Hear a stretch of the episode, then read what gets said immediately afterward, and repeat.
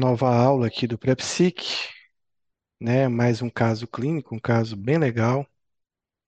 Então eu vou começar a aula já falando dele. Durante a aula a gente vai falar um pouquinho sobre o diagnóstico, mas acho que a parte final, que é a parte que a gente vai decidir a medicação, que é a mais importante e a mais difícil. Então, é um paciente de 36 anos, ele é casado há 10 anos, bancário, católico, sem filhos. Ele chega numa nova consulta, a primeira consulta comigo, usando estalopram 20 miligramas, mirtazapina 45 e rivotril 0,25 ele usa nas crises. As crises dele é, ele mantém, né, queixas de sintomas de ataque do pânico, que tem uma intensidade de pelo menos duas vezes na semana, mas que causam um prejuízo funcional importante nele. Então, a gente tem a história dele que ele está usando, né, além do benzodiazepínico, ele está usando estalopram e está usando clonazepam nas emergências. Além disso, a mirtazapina é uma boa combinação de remédios, né? Então, ele está usando inibidor em dose máxima, mirtazapina quase na dose máxima, mirtazapina vindo associada para provocar uma, não só uma potencialização do estalopram, mas também um efeito, né, na ansiedade, além disso, melhorando o sono do paciente. Mas, mesmo assim, a gente vê um paciente que não se encontra compensado com essa medicação. Então, a gente vai ter que fazer algumas mudanças, algumas trocas, algumas escolhas para poder melhorar ele. Então, ele refere que esses ataques são inesperados, não ligados a um evento específico, é, e acontecem quando ele está assistindo TV ou no trabalho, sem nenhum tipo de estressor evidente, é, e não acontece quando fala em público e em nenhuma situação social específica. Então, por que ele está falando isso, né? De ser um ataque inesperado, não está ligado a um evento específico, nenhum estressor específico. E por que que ele está falando essa questão do, do evento social, ele não sentir isso? Então, ele provavelmente, na história, a gente está tentando excluir alguns diagnósticos diferenciais de situações, né, de doenças onde o paciente cursa com ataques do pânico. Então, a gente vai ver durante a aula que ataques do pânico não são exclusivos do transtorno do pânico, eles podem acontecer, em, inclusive em indivíduos é, normais, sem um diagnóstico psiquiátrico, cerca de 30, 40% da população, ou até um pouco mais, pode ter um ataque do pânico ao longo da vida, sem isso implicar num diagnóstico ou desenvolvimento de uma desordem ou uma doença. Então, são comuns os ataques do pânico no TEPT, a tríade do TEPT prevê que o paciente tem ataques do pânico, mas diferente do transtorno do pânico, esses ataques são esperados. Né? O paciente sempre vai ter um ataque, ou quase sempre vai ter um ataque, quando ele é colocado numa situação que relembra o evento do trauma, do trauma que ele sentiu. Também nas fobias específicas, né? Fobia de altura, fobia de elevador, fobia de sangue, injeção, animais, enfim, natureza, situações de ambiente, o paciente também pode, diante de um desses fatores, ele ter um ataque do pânico. Mas aí também, de novo, a gente está diante de um ataque do pânico esperado pela exposição a um objeto específico. Na ansiedade social, o paciente também pode ter ataques do pânico, né, ligados a eventos de execução, por exemplo, falar em público, tocar em público, comer em público, escrever em público, ele pode, diante de uma situação antecipatória a essa situação social, ele também sofrer um ataque do pânico, mas de novo colocando que esse ataque é esperado, porque existe um objeto específico que desencadeia esse ataque. E no toque, às vezes o paciente é colocado em uma situação é, contrária à obsessão dele, por exemplo, quando alguém desarruma o que ele arrumou, quando alguém, entre aspas, contamina, né, o que ele tinha limpado, e, ou quando ele tem contato com uma determinada substância ou com determinado evento, ele também pode ter ataques do pânico. Então, o ataque do pânico ele pode estar presente em vários transtornos psiquiátricos, mas ele não define, né, um transtorno do pânico. Então, o que é um ataque do pânico, né? O que que se trata isso? Só para a gente relembrar que está lá na aula, né, de ansiedade, que está no portal do PrEPSIC, que você pode assistir, tem aula completa sobre transtorno de pânico. Mas a gente vai falar algumas coisas sobre ele. Então, o ataque do pânico é uma reação normal que qualquer animal tem, né? E, por exemplo, eu citei esse exemplo do que é o que acontece quando uma zebra vê um leão diante dele, próximo dele, próximo a atacar. Então, a gente vai ter inúmeros fenômenos acontecendo porque a zebra sabe, o cérebro da zebra sabe que esse animal ele pode levar à morte, pode atacá-lo. Então, é uma situação de risco de vida. Então, leão significa para a zebra morte. né? E diante disso, o cérebro vai tomar várias medidas para que esse, essa zebra consiga se defender desse leão ou conseguir fugir desse leão. Então, a- o que a zebra tem que fazer nesse momento é fugir, correr ou pelo menos ter força para lutar. Então, é necessário que o corpo tenha um recrutamento de sangue, de oxigênio, de sangue, para alimentar os músculos, né, e poder ele ter força suficiente para sair daquela situação. E nesse recrutamento de sangue, ele vai acionar um sistema simpático, uma liberação simpática, que acontece inicialmente no cérebro. É, no caso, a, a liberação de noradrenalina ocorre primeiro no cérebro, né, mediada aí pela amígdala e algumas regiões do cérebro, como locus ceruleus, que tem uma grande quantidade de noradrenalina, e depois, através da suprarrenal e também da, da, da inervação periférica, ele vai ter uma descarga simpática. E aí de a noradrenalina e a adrenalina periférica também vai agir, fazendo com que haja esse, essas mudanças fisiológicas. Então, nesse recrutamento de sangue, eu vou tirar sangue das regiões aonde não são necessárias para essa fuga e vou é, levar esse sangue para a corrente sanguínea para que ele seja oxigenado no pulmão, seja bombeado pelo coração e alimente essa musculatura que vai ser necessária para a fuga ou para a luta dessa zebra. Então, eu vou ter palidez, né, boca seca, frio na barriga e um suor frio como exemplo dessa mudança nas características vasculares do indivíduo, no caso a zebra. E isso tudo é um preparo para correr. Então, para correr, ele precisa, né, alimentar esse músculo, então ele vai começar a ativar um, vai ter uma ativação cardíaca para que ele bombeie rapidamente e uma ativação também para que ele oxigene melhor esse sangue, então ele vai ter taquicardia, palpitação e uma dispneia, que acontece muito antes dele correr, justamente já para melhorar a oxigenação. E aí ele vai ter a sensação de medo também, que é muito importante, aí uma, uma sensação psicológica do medo, e que vai ser importante para que esse, esse desespero ajude num ganho de força, num ganho de velocidade para lidar com essa situação. Então, a zebra vai sentir pavor, mas seres humanos podem sentir tontura, confusão. E existe até aqueles pacientes que podem, numa situação de risco, em vez de correr, de lutar, desmaiar, né, ter uma síncope, que aí vem com uma mudança no padrão de resposta de luta e fuga, que é, é, a gente chama de situação de congelamento, e eu vou é, explicar depois. É uma situação que ajuda, inclusive, alguns animais a sobreviverem em situações de hipóxia importante, de anóxia, e prolongarem um pouco o tempo de vida. Né? Então, desmaiando, né, diminuindo o metabolismo, muitas vezes você consegue sobreviver mais tempo.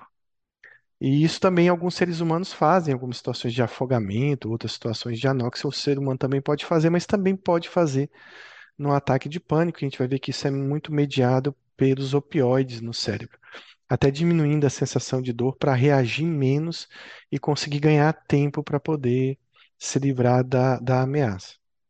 Mas a gente está falando de uma situação real, né, em que a amígdala realmente está com medo específico é por um leão que está na sua frente. Isso é mediado pela amígdala, como eu falei, com uma descarga cerebral de noradrenalina e depois uma descarga simpática que vai causar todas essas reações. Então, diante dessa situação, a gente não está na zebra afirmando que ela tem um ataque do pânico, porque essa reação de luta e fuga da zebra é uma reação normal, né, digamos fisiológica, diante de um perigo iminente, um perigo ameaçador como um leão.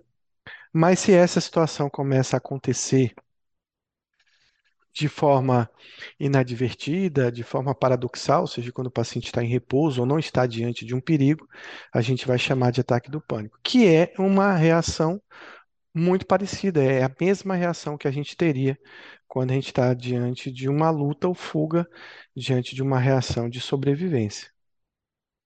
Então, o que acontece normalmente é que você tem um alarme né, que é disparado, esse, existe um objeto externo que dispara esse alarme, que ativa a amígdala, e aí você tem toda essa descarga adrenérgica, essa reação aí que gera o pânico. No caso do pânico, especificamente, não existe um objeto específico que aciona o cérebro. Então, em vez de ter um leão aqui acionando o cérebro, não existe nenhuma ameaça e a amígdala, por um erro, acaba se ativando sozinha, espontaneamente, gerando essa descarga adrenérgica e que vai gerar o ataque do pânico. Então, os sintomas são idênticos, né, a uma reação de luta e fuga. Então, a gente não tem pânico em, né, em um perigo iminente. A gente tem pânico quando isso. A gente tem pânico, né, em um perigo iminente, mas na verdade é uma reação de luta e fuga. E o, o ataque do pânico, do transtorno do pânico, é um ataque inesperado, ou seja, um ataque que acontece quando não existe um estressor, não existe nenhum agente ali que pode causar violência, morte, ferimento naquele indivíduo. Então, o paciente ele percebe, esse paciente do nosso caso, que está tendo ataques do pânico duas vezes por semana, que quando ele está mais estressado no trabalho, quando ele tem problemas, né, na relação conjugal, ele tem uma piora dos sintomas.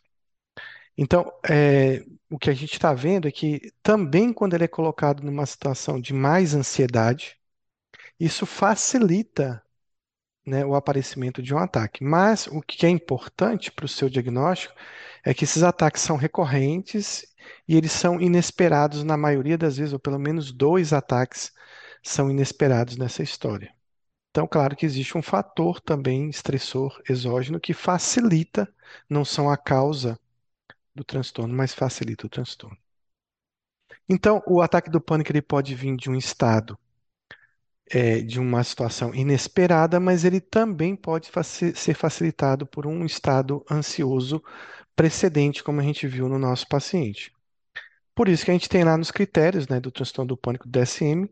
Então, o primeiro critério A, que são ataques recorrentes ou inesperados. Então, o paciente ele não sabe quando vai ter o próximo ataque, ele não sabe identificar, na maioria das vezes, qual estressor específico vai gerar um ataque, pelo menos para alguns ataques. E esses ataques se repetem, né, com frequência, é, incomodando a vida do paciente, mas principalmente mudando a vida do paciente com uma nova adaptação, na verdade, uma má adaptação a esses eventos. Então, é um ataque abrupto que cursa com medo intenso, ainda faz parte do critério A, e que tem um pico em poucos minutos, né? Então, geralmente o ataque do pânico ele dura em torno de 10 a 40 minutos. Essa é a média, né, de que a, amígdala dispara, libera a noradrenalina, depois talvez ela se corrija, ela perceba que houve um erro, mas a noradrenalina já foi liberada, e aí o que acontece é que é, você vai sentir os efeitos da noradrenalina por um tempo, e geralmente esse tempo é em torno de 40 minutos no máximo. Ele pode surgir de um estado calmo, como o paciente falou, ele está sentado no sofá, ele tem ataques inesperados, mas ele também nos diz que quando ele tem problemas conjugais ou quando ele está estressado no trabalho, ele também pode surgir. Então, também o ataque pode surgir de um estado ansioso precedente. Bom, então os sintomas do pânico, ele tem que ter pelo menos quatro sintomas, que é taquicardia, sudorese, tremores, né, a dispneia e o desconforto torácico, que é muito comum, o paciente levar a mão no peito, queixar que está tendo uma sensação de desconforto precordial e que, na maioria das vezes, numa emergência, pode ser confundido uma isquemia miocárdica, com uma angina ou com alguma doença relacionada à, à respiração, ao pulmão. Então, é um diagnóstico diferencial você afastar condições, né, clínicas, né, condições médicas que possam está realmente causando essa, essa reação. Por exemplo, aqui a gente poderia ver um paciente com, felcro, com felcromocitoma, né, com uma descarga adrenérgica aí, idêntica ao de um transtorno do pânico, alguns pacientes com hipertiroidismo, então é importante também descartar outras causas aí para esses sintomas. Também o paciente pode sentir sensação de asfixia, de tontura, sensação de calafrios, né, sensação de parestesias, e um desconforto abdominal. Além disso, o paciente pode ter sintomas dissociativos, né? Desrealização, pode ter um, um, sintomas psicológicos como medo de enlouquecer e medo de morrer são os principais sintomas. Muitos pacientes relatam que às vezes o medo não é de morrer, mas o medo de ficar louco, né? Estou ficando louco com esses ataques, vou enlouquecer com isso. E até pensando que possa ter uma esquizofrenia ou qualquer outro quadro que, que o torne aí doente. É, além, então, os sintomas estão relacionados aí ao coração, a palpitações, né, coração acelerado, taquicardia, uma sudorese, né, fria. O paciente também tem sintomas do sistema nervoso central aí com tremores, abalos. Sintomas respiratórios bem frequentes, como sensação de falta de ar, sensação de sufocamento. E é, sintomas respiratórios como sensação de asfixia. No tórax, né, desconforto, né, dor torácica. Parestesias são comuns. No trato gastrointestinal, o paciente pode ter náusea, desconforto abdominal, urgência, né, fecal. É, alguns pacientes podem ter uma liberação esfincteriana, então pode ter uma incontinência fecal, isso é raro, mas indica uma gravidade muito grande no transtorno do pânico. Pacientes que têm transtorno do pânico que têm incontinência têm uma gravidade. E a liberação do sistema nervoso simpático, né? Na verdade, tudo isso é por liberação do sistema nervoso simpático, mas com calafrios, ondas de calor e uma sensação de tontura, de instabilidade, vertigem. Alguns pacientes podem ter síncope, desmaio. Lembrando que esses sintomas de síncope, desmaio, sintomas dissociativos também indicam uma maior gravidade, e quando eu falo gravidade, a gente vai falar de refratariedade, que é o que exatamente está acontecendo com esse paciente com pânico.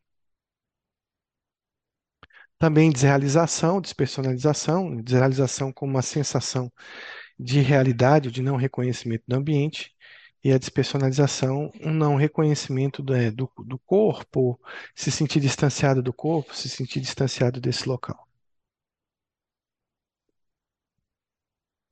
Além disso, o paciente tem um medo, medo de perder o controle, medo de enlouquecer e o medo principal, que é o medo de morrer. Né? Vou morrer no próximo ataque, então a gente vai ver algumas perguntas que o paciente com pânico se faz, ou traz para a gente, ou traz para o clínico, quando ele vai consultar, principalmente com o cardiologista, porque ele acaba passando pelo cardiologista. Então a gente tem que prestar atenção em algumas coisas. Né? Então, primeira coisa são ataques do pânico recorrentes, são ataques do pânico que tem que ter pelo menos um número de ataques inesperados, junto com os quatro sintomas que lembram uma reação de luta e fuga. Né? Então, isso a gente vai estar ali no critério A, basicamente definindo o ataque do pânico. A gente sabe que para definir, a gente precisa de mais sintomas e que são as mudanças adaptativas que o paciente tem. Não adianta eu ter tudo isso aí e eu não ligar para isso né? Eu ter todos esses sintomas e aí eu, tipo, nem vou procurar um médico, nem vou contar para alguém que eu passei mal. Incrível que pareça, os adolescentes fazem muito isso. Adolescentes têm ataques do pânico e parecem não se importarem muito, então, às vezes a sensação de esquiva, de mudança, de medo, de perigo iminente que os ataques podem provocar como ideias obsessivas de uma pessoa, talvez não aconteçam tanto no adolescente. No outro extremo, a gente tem o idoso, que tem ataques do pânico subliminares. Por ele ter já um, uma, um envelhecimento né, de toda essa rede, a descarga simpática dele não é tão intensa, então os sintomas são mais leves, os sintomas são mais inespecíficos. E aí no idoso também a gente vai ter essa questão do ataque do pânico ter uma manifestação diferente. Mas a gente sabe que ataque do é, transtorno do pânico é uma doença do jovem, né? Não costuma acometer tanto idoso, mas a gente tem que estar nesse alerta. E no idoso, né, vai abrir um leque de várias condições médicas que vão confundir a gente. Então, na história desse paciente, olha que interessante.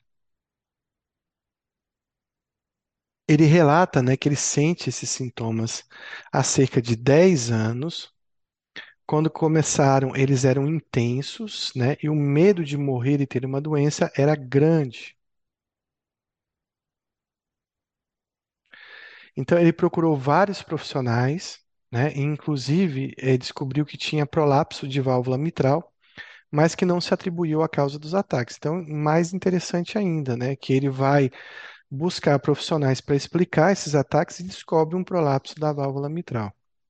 Então, ele passou a evitar ficar só e, por um período, tinha medo de dirigir em rodovias e ter um ataque. Mas hoje em dia, esses sintomas não estão presentes. Então, a gente está vendo algumas coisas interessantes. A primeira dela, e que chama a atenção, é que esse paciente ele chegou para a gente agora usando estalopram e tazapina, duas medicações que a gente considera que o paciente estaria bem já com essa medicação, mas ele mantém esses sintomas de pânico, pelo menos duas vezes por semana. E aqui essa questão da válvula mitral. Uh, durante muito tempo houve uma investigação se o transtorno do pânico ele não era causado por esse prolapso da válvula mitral. Eu vou explicar por que que houve esse questionamento de que talvez essa, esse prolapso provocasse de repente uma reação simpática, alguma coisa assim. Na verdade, isso é um achado. Né? Muitos pacientes com transtorno do pânico, muitos pacientes têm, têm prolapso da válvula mitral, convivem muito bem, às vezes não sabem que tem, e aí, diante do transtorno do pânico, acaba que começa uma investigação, às vezes o, o, o médico pede algum exame, examina o paciente e acaba se descobrindo que ele tem um prolapso da válvula mitral. Então, o que hoje sabe que isso é um achado apenas e não é a causa do transtorno do pânico. Uma outra coisa importante é essa questão das mudanças adaptativas que ele teve, essa evitação que ele teve. Ele tinha medo de ficar só em algum ambiente, provavelmente medo de ficar só em casa, medo de sair só de casa, e isso configura uma agorafobia. Né? Além disso, ele começou a ter um medo específico de dirigir em rodovias, talvez a gente também possa atribuir isso a uma agorafobia muito mais do que uma fobia específica. Só que essa agorafobia que estava presente lá no início, ela não está presente hoje. E a agorafobia, ela piora o prognóstico do pânico, né? Então ela torna o pânico mais refratário. A gente sabe que essa comorbidade, né, de pânico, agorafobia, é bem frequente. Chega em torno de acontecer em torno de 50 a 70% dos pacientes, mas muitas vezes é um fator complicador, porque a agorafobia ela traz mais limitação funcional do que o transtorno do pânico em si. E a gente sabe que existem dois caminhos para que o paciente siga em relação a isso. Existe lá no CID-10, né, CID-11, repetindo a agorafobia com o transtorno do pânico, e existe o transtorno do pânico com agorafobia. E eu explico a diferença dos dois, é que depende de quem começou primeiro. Né? Então, alguns pacientes com, desenvolvem agorafobia, depois começam a ter ataques do pânico, ter transtorno do pânico, e eu chamo isso de agorafobia com transtorno do pânico. O contrário também acontece, como aconteceu com esse paciente. Ele começou com os ataques do pânico, o transtorno do pânico, e depois ele desenvolve uma agorafobia. Se a gente for comparar os dois, existe muita diferença, principalmente no prognóstico. Então, aquele paciente que começa com agorafobia é um paciente muito mais grave. Tem mais chance de ser refratário do que o paciente que começa com pânico e depois desenvolve uma agorafobia. Porque muitas vezes essa agorafobia, quando acontece de forma é, posterior ao início do pânico, ele significa uma das mudanças adaptativas que o paciente tem. Então, tipo, eu tenho agorafobia porque eu me desadaptei e agora, por conta do pânico, eu estou tendo um mecanismo de evitação, de medo constante e estou tendo agorafobia.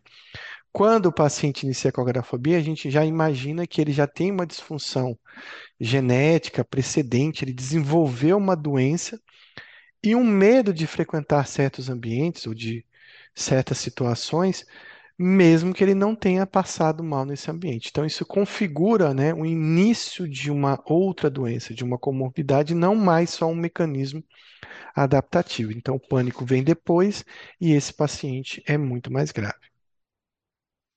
Então, comentando para que eu tenha o transtorno do pânico, eu preciso ter mudanças comportamentais. Não basta eu ter apenas o ataque do pânico.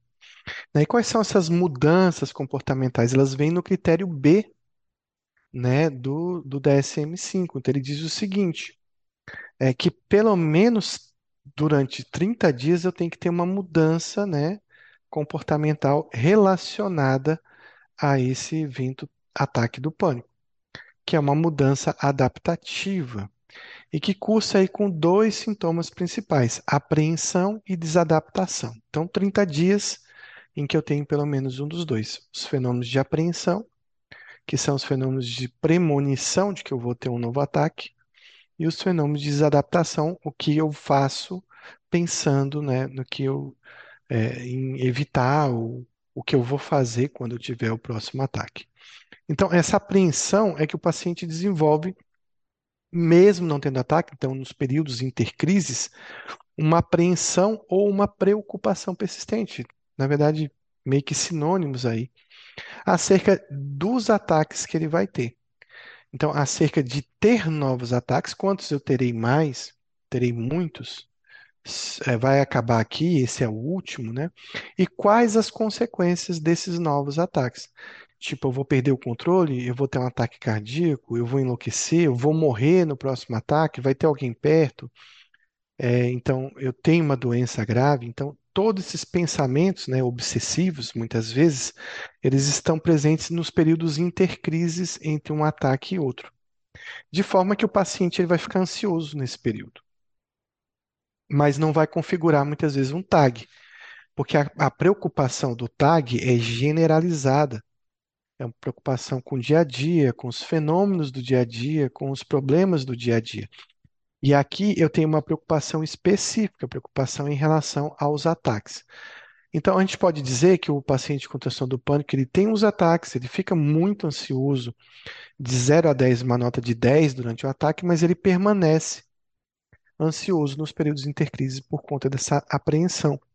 E aí já é uma ansiedade menos intensa do que de um ataque, mas que leva o paciente a ter uma disfunção importante de suas atividades com desatenção, distúrbios de memória, sintomas afetivos, como irritabilidade, é, sintomas depressivos, né, dentro desses sintomas afetivos. E aí a gente vai ver que outras comorbidades podem surgir, como depressão, por exemplo, nesse paciente.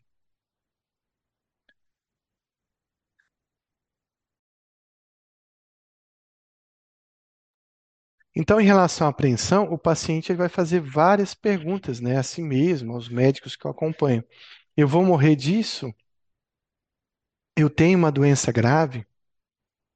Eu terei mais ataques? O próximo será fatal? Eu vou ficar incapacitado? Eu vou infartar? Eu vou ter, vou ficar debilitado por conta disso? Eu estou enlouquecendo, que também é uma pergunta bem frequente. Será que eu estou ficando louco, né, de ter isso?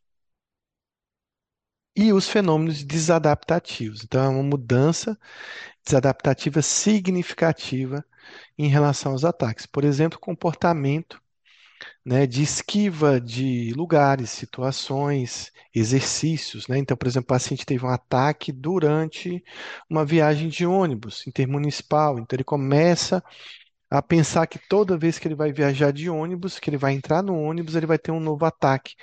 Então ele começa a evitar essas viagens, ou evitar ambientes. Ah, ele teve um, uma- um ataque do pânico durante uma relação sexual, então ele começa a pensar que na próxima relação sexual ele vai ter um novo ataque, ou durante uma atividade física na academia. Então tudo isso vai gerar uma desadaptação nesse paciente. Com esquiva e evitação, e a depender dessa esquiva, desse grau de evitação, ele pode desenvolver o que a gente falou, que é a agorafobia né? Então, paciente com medo de sair sozinho de casa, medo de ficar em fila, em aglomerações, né? Medo de ficar num ambiente muito cheio ou que seja difícil sair desse lugar, ou medo de ficar é, num ambiente sozinho, vazio, né? Então, todas essas mudanças podem levar a ter um diagnóstico adicional de agorafobia. Então, se a gente faz o diagnóstico adicional de agorafobia, ele passa a ser uma comorbidade. Né? Se esses sintomas de esquiva são tão intensos, ele passa a ser uma comorbidade do pânico. Além disso, a gente, quando vai fazer o diagnóstico diferencial, a gente precisa saber que algumas é, substâncias podem causar é, sintomas, causar ataques do pânico, né? Então a gente tem descrito como dióxido de carbono, lactato de sódio, bicarbonato, iombina, MCCP, MCPP, agonistas inversos dos receptores GABA-B, flumazenil, cafeína, né? São substâncias indutoras do pânico.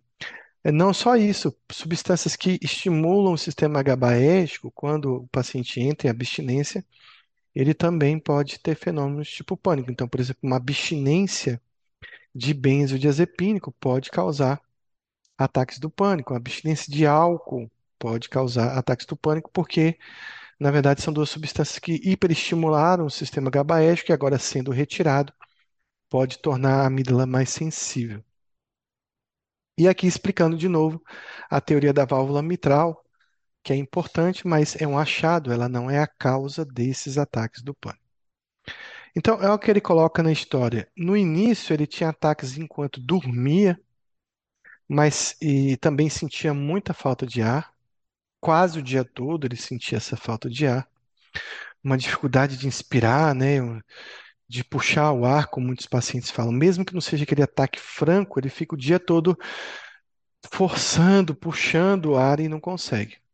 Em alguns episódios desmaiou e também teve incontinência urinária. Às vezes ele ficava distante, meio ausente, fez toda a investigação, inclusive exames de imagem, mas sem nenhum diagnóstico. O que esse slide está trazendo para a gente, pessoal? O que, que ele está falando aqui para mim desse paciente? Vamos ver se vocês conseguem responder. Esse slide é importante? É importante por quê?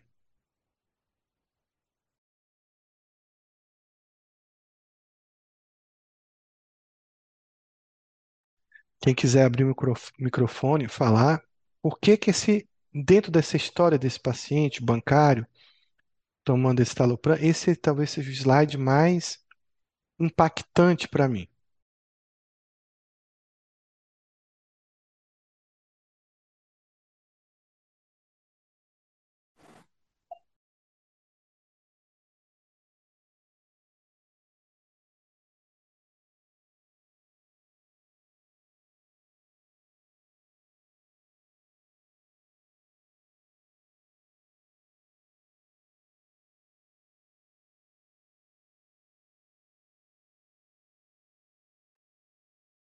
Então, aqui, é, acho que Florentino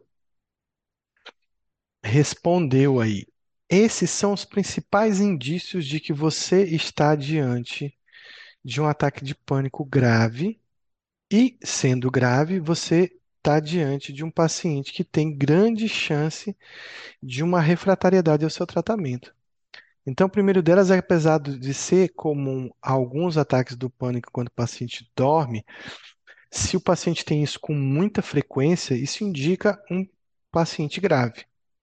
Grave e que vai ter refratariedade. Isso porque, né, durante o sono, você tem basicamente aí o cérebro, boa parte do sono em repouso, exceto pelo sono REM. Então, olha, ele está disparando essa amígdala. Né? Isso é quase um fenômeno que a gente chama de fenômeno Kindling. Um fenômeno de ativação. É como se você tivesse um marca-passo esse marca-passo saísse, né, da- do ponto, da linha, atingisse um limiar e disparasse uma reação em cadeia. E essa amígdala dele está disparando enquanto ele dorme, né? Além disso, ele tem um fenômeno importante, que são os sintomas respiratórios. Essa falta de ar, mesmo fora dos ataques, eles indicam uma gravidade. Daí, quando o paciente tem muitos sintomas respiratórios, ele também indica essa refratariedade e essa gravidade. E ele tem essa falta de ar, pra, tinha, né, pelo menos no começo do, da doença, quase o dia todo. Mas não para por aí. Ele traz outros indícios de ter um transtorno de pânico muito grave e muito refratário. Ele desmaia. Então, cê- você, não é comum você ver paciente com pânico tendo síncope, né? E esse síncope, essa síncope indica uma gravidade. E pode indicar, por exemplo, que durante o ataque do pânico, ele teve uma reação vagal, uma reação de congelamento, né? Então, isso acontece na reação de congelamento. Então, você tem uma descarga simpática e, de repente, o paciente faz uma liberação vagal. Então, ele faz hipotensão, ele desmaia, né? Cai. E isso é um indicador de gravidade e refratariedade. E mais ainda, ele tem uma incontinência urinária. Então, de novo, um paciente indicando muita gravidade. Então, incontinência urinária ou incontinência fecal também é um sinal de gravidade e refratariedade. Ótimo, muito bem. O paciente tem um, dois, três, quatro sinais de gravidade e refratariedade. Para não piorar as coisas, ele tem mais um. Ele fica distante, fica meio ausente. Então, paciente que tem fenômenos dissociativos, né? Desrealização, despersonalização, que também indicam aí um acometimento, digamos, cerebral mais intenso. Então, é um paciente bastante grave. Então, a gente já sabia, né? Eu não sabia porque eu não estava lá no começo, mas esse paciente me dava bastante indícios de que ele teria um quadro difícil de tratar. E isso foi bem no começo, né? Se ele tivesse sido tratado adequadamente no começo, talvez ele não arrastasse esse transtorno de pânico por 10 anos. Então, isso faz uma diferença enorme. Você tentar resolver os sintomas do paciente no começo da doença. O pânico, ele tem várias teorias, né, para explicar ele, mas a gente sabe que ele responde muito bem às medicações serotoninérgicas. Então, a serotonina, ela está implicada aí de forma importante, e de novo, o receptor da serotonina mais importante é aquele mesmo encontrado na depressão, encontrado no TAG como um dos agentes da gênese, que é o 5-HT1A, né, que é o receptor inibidor, né, da liberação de serotonina, que estão lá nos núcleos, né, dos neurônios serotoninérgicos na RAF, mas que vão fazer com que a extensão desses neurônios, através de seus axônios, não liberem tanto, tanta serotonina no cérebro. E aí a amígdala vai sofrer com essa instabilidade da serotonina e vai ficar instável. Também isso vai ramificações ligadas ao giro do símbolo e a transportadores de serotonina também estão envolvidas. Então, mesencéfalo, lobos temporais, tálamo, são regiões cerebrais, além da amígdala envolvida aí na gênese da, do ataque do pânico. Também a gente vai ver que alguns pacientes né, com transtorno do pânico, a gente vai ver algumas alterações morfológicas. Não em todos, mas existem estudos mostrando que existem alterações no lobo parietal inferior esquerdo, com redução do metabolismo nessa região, e também uma redução do fluxo sanguíneo de forma bilateral no cérebro. Então, mais estudos precisam ser feitos para a gente ver tanto estudos morfológicos, como a gente viu ali ao, do lado esquerdo, mas também estudos que mostram aí o metabolismo, às vezes até estudos funcionais com, com pânico para a gente conseguir explicar melhor isso. E quando você tem essas alterações cerebrais, e claro, a gente não vai ficar pedindo isso para o paciente, né? Ressonância para todo paciente com pânico, mas quando existe essas alterações morfológicas ou funcionais ou de metabolismo, a gente tem uma maior gravidade desse paciente. Também existem outras teorias, né, relacionadas ao GABA.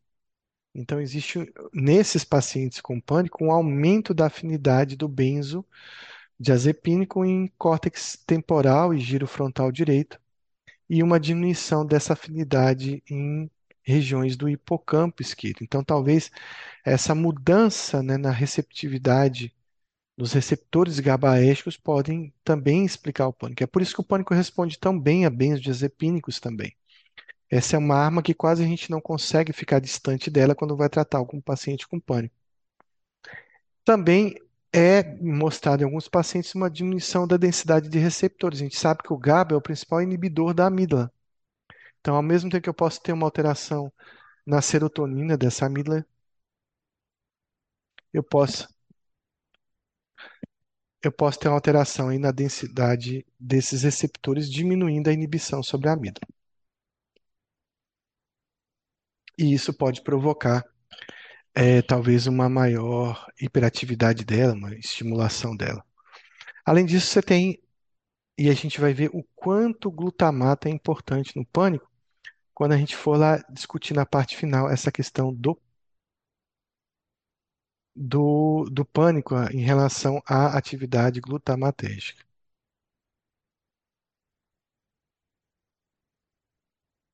A gente falou um pouco da teoria do sufocamento, que é uma teoria da, da redução e do metabolismo, né, e da termorregulação, que visa, né, fazer o paciente sobreviver é, em situações críticas, né?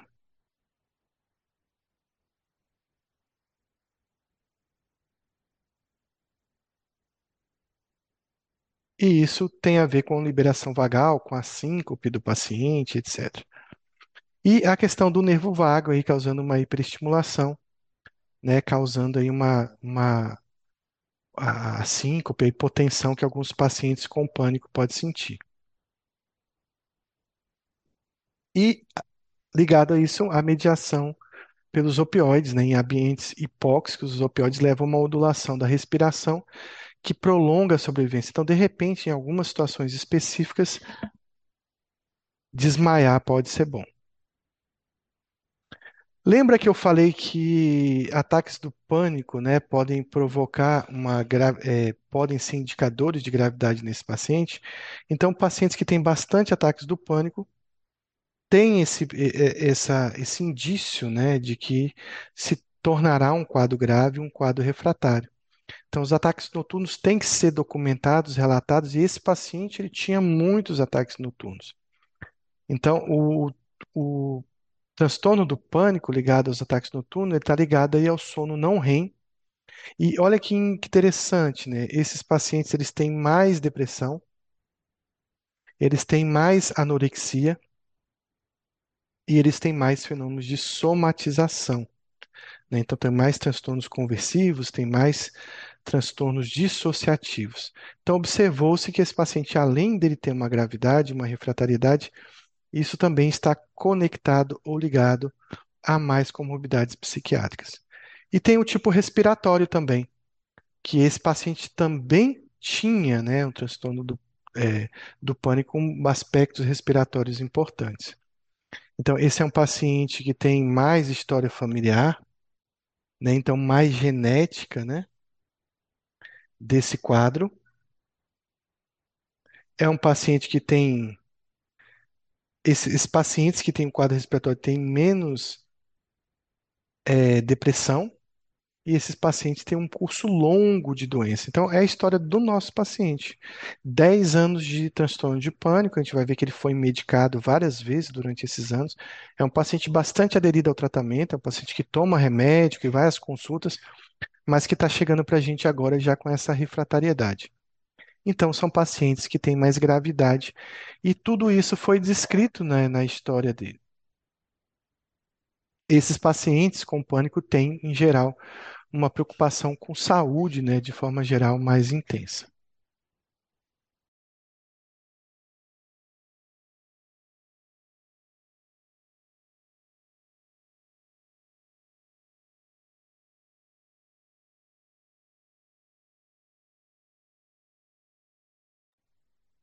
Então, esses pacientes têm mais preocupação com doenças. Eles também são mais sensíveis a medicamentos. Então, a gente está falando de pacientes que a gente vai ter muito cuidado com a questão da neuroadaptação. Então, você acha que é fácil um paciente com transtorno do pânico tomar 20 miligramas de fluoxetina sem um benzo acompanhando? Cuidado, porque esse paciente tem grande risco, né, de fazer aí uma neuroadaptação ruim e ter mais sintomas do pânico é, no início do quadro, às vezes, muitas vezes, abandonando o tratamento, abandonando o uso de um inibidor, né? Então a gente tem que rechear esse paciente aí, né? É, melhorar o tratamento dele com o uso de benzodiazepina.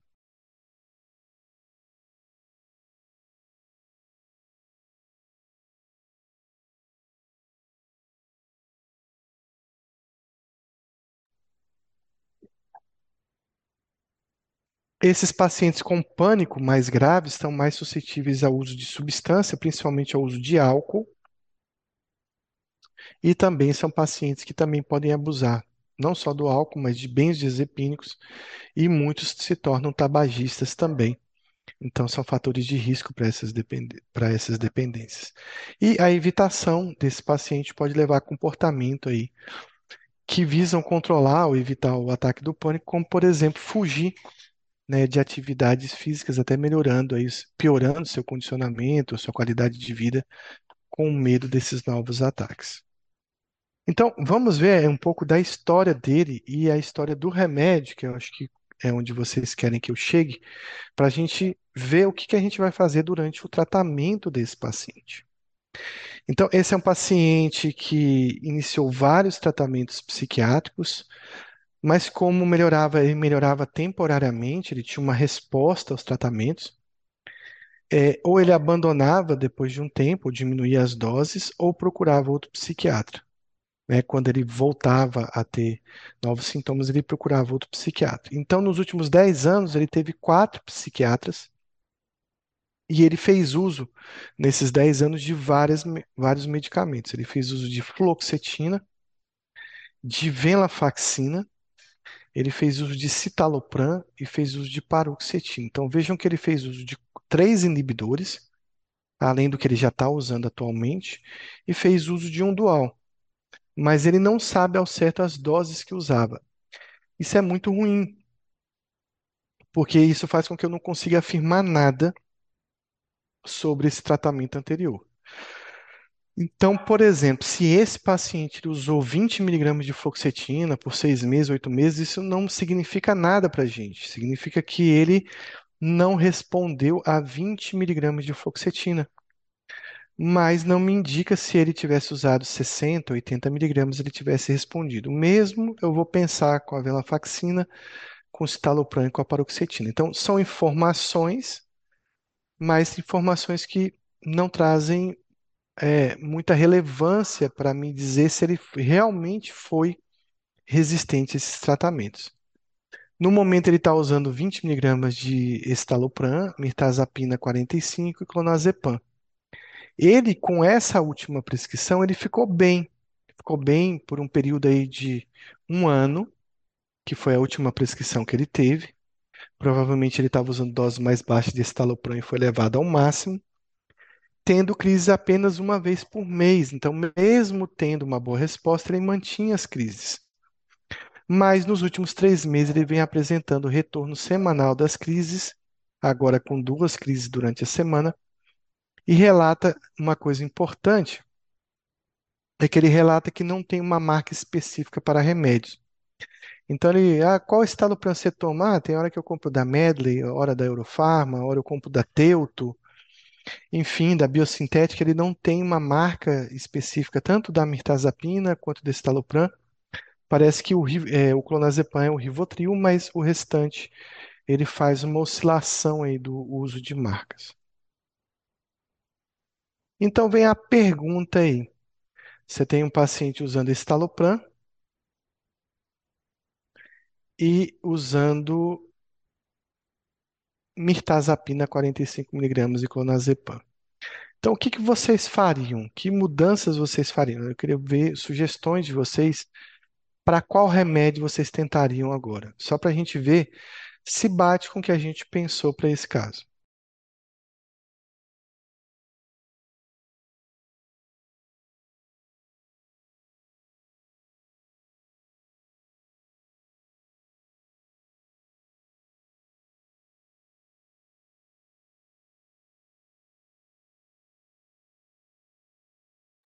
Então vamos imaginar que ele está no seu consultório com 20 miligramas de estalopram, com mirtazapina e clonazepam. O que que vocês fariam? Tira esse, esse estalopram, aumenta essa mirtazapina. Florentino está sugerindo aqui usar um estalopram de referência. Alguém tem uma outra ideia diferente?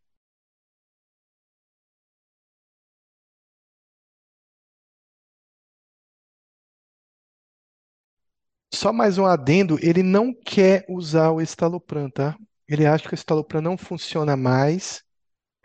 E ele veio e falou: "Eu não quero mais continuar com o estalopram, eu quero descontinuar, tentar uma coisa diferente.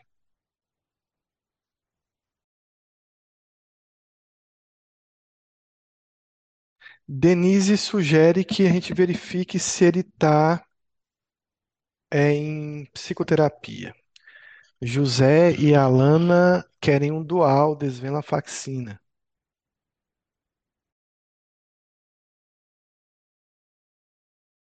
A pergunta é: vocês tiram o estalopram e, e colocam a desvenlafaxina, é isso? Ou vocês vão associar a desvenlafaxina ao estalopram?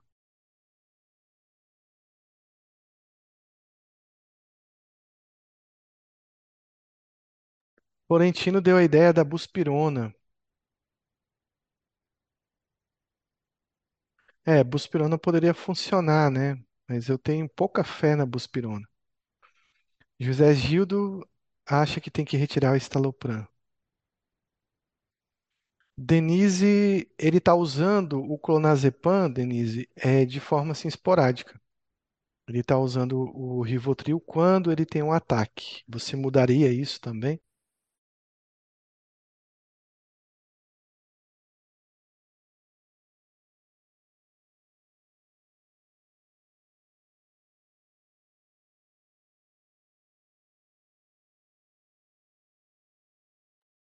Diário, quantas doses desse Rivotril? Tem alguma prescrição que você faria?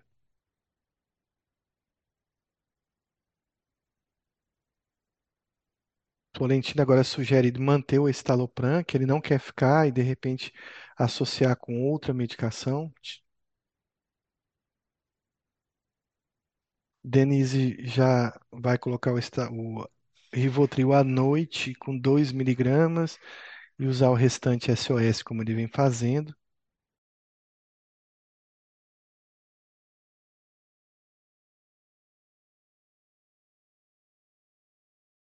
E a ideia é essa, fazer vocês pensarem, porque na verdade, se vocês pararem para analisar, é um paciente refratário de longa data de doença que agora chegou numa encruzilhada.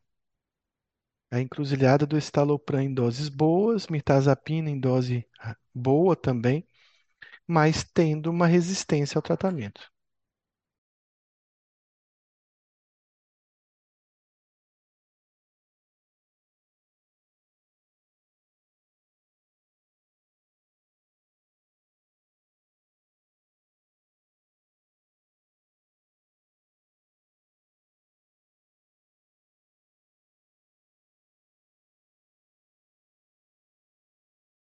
Denise tem uma boa resposta com buspirona.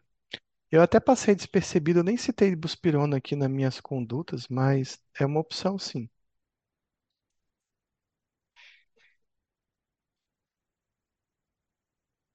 José Gildo sugere o foguete da Califórnia.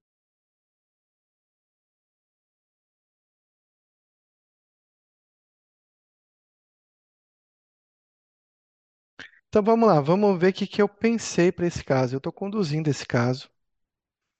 E aí vamos ver, né, o que, que, que que eu pensei, assim, qual foi o, o meu raciocínio. Que eu acho que vai bater com o raciocínio é, de muita gente.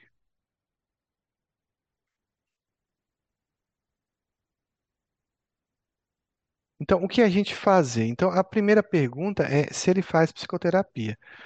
A gente sabe a importância, né, da psicoterapia nos transtornos de ansiedade.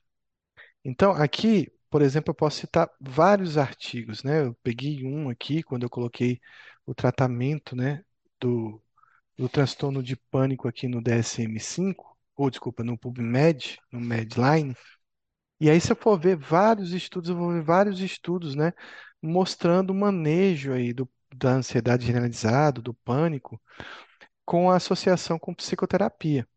Então, a gente sabe que funciona muito melhor a, a terapia combinada com psicoterapia do que a terapia somente farmacológica. Então, esse estudo aqui foi o que mais me chamou a atenção.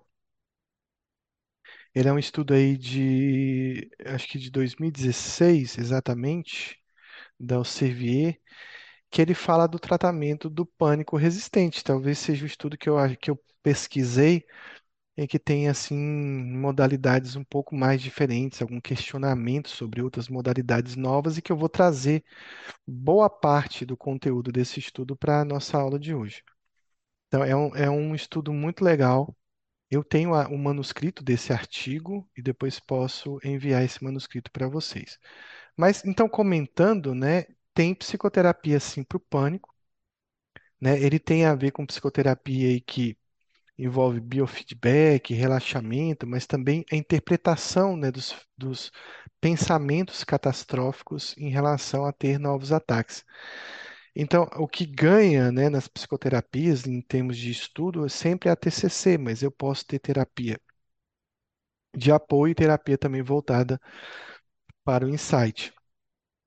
Sempre no pânico, principalmente nesse pânico que a gente está falando, a gente deve combinar psicoterapia com remédios. Isso traz uma resposta muito melhor para esse paciente. E esse paciente ele faz psicoterapia já há muito tempo, então isso não é um implicador para o nosso caso. Ele faz boa psicoterapia.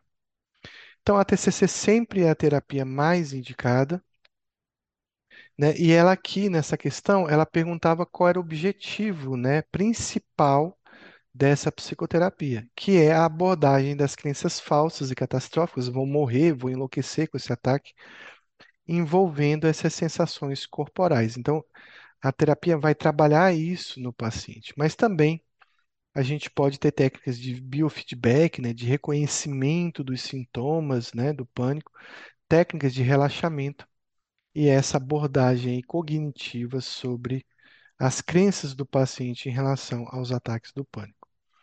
Então, eu vou falar um pouquinho desse artigo aqui, né? Então, uma das coisas que ele fala nesse artigo é quando a gente vai identificar esse paciente com pânico, que pode ser bastante refratário, como o nosso caso. Então, ele fala que algumas condições são importantes. Então, ele, ele fala a primeira é a idade. Quando esse pânico apareceu. E ele coloca que quando o pânico aparece antes dos 18 anos de idade, isso é um fator de resistência desses pacientes. Então, ele vai dividindo vários subtítulos durante o artigo para ele explicar quais são os principais fatores de risco de resistência. Então, algumas características demográficas, né? Pacientes que vivem em situações de estresse, situações de calamidade, minorias, eles têm maior risco de ter um pânico com mais refratariedade. Além disso, o paciente que traz muitas comorbidades psiquiátricas, paciente que tem depressão, paciente que tem agorafobia junto, outros transtornos de ansiedade, mas não só isso, principalmente os transtornos de personalidade, que vão ser complicadores aí do tratamento, do, tanto do tratamento quanto da resposta ao tratamento. Mas ele chama atenção também para os dependentes químicos, né? Dependente de álcool, de tabaco, que você também vai ter uma maior refratariedade desses casos. Até porque muitas vezes eles já usam medicações que teoricamente estejam tratando de forma é, é, reduzindo a ansiedade, tratando esse pânico. Ele também coloca a questão das comorbidades médicas, né? Então, pacientes que já têm doença cardíaca, que tem DPOC, que às vezes vai ser difícil identificar quando esse é um sintoma da doença dele, ou quando isso se refere ao, estritamente ao pânico, ou até o fato da preocupação dele com a doença é, clínica, né, trazer um estado ansioso para que ele fique repetindo esses ataques do pânico. Ele também fala das características do do próprio transtorno de pânico, que a gente colocou, né? Quando o pânico tem bastante sintomas noturnos, quando o pânico tem dissociação, quando o pânico tem síncope, quando o pânico tem incontinência urinária, que a gente citou e ele tem, são fatores de refratariedade. Também ele fala de uma suscetibilidade genética, ele fala do gene VALMET66 como um gene bastante específico, né, para a refratariedade do pânico.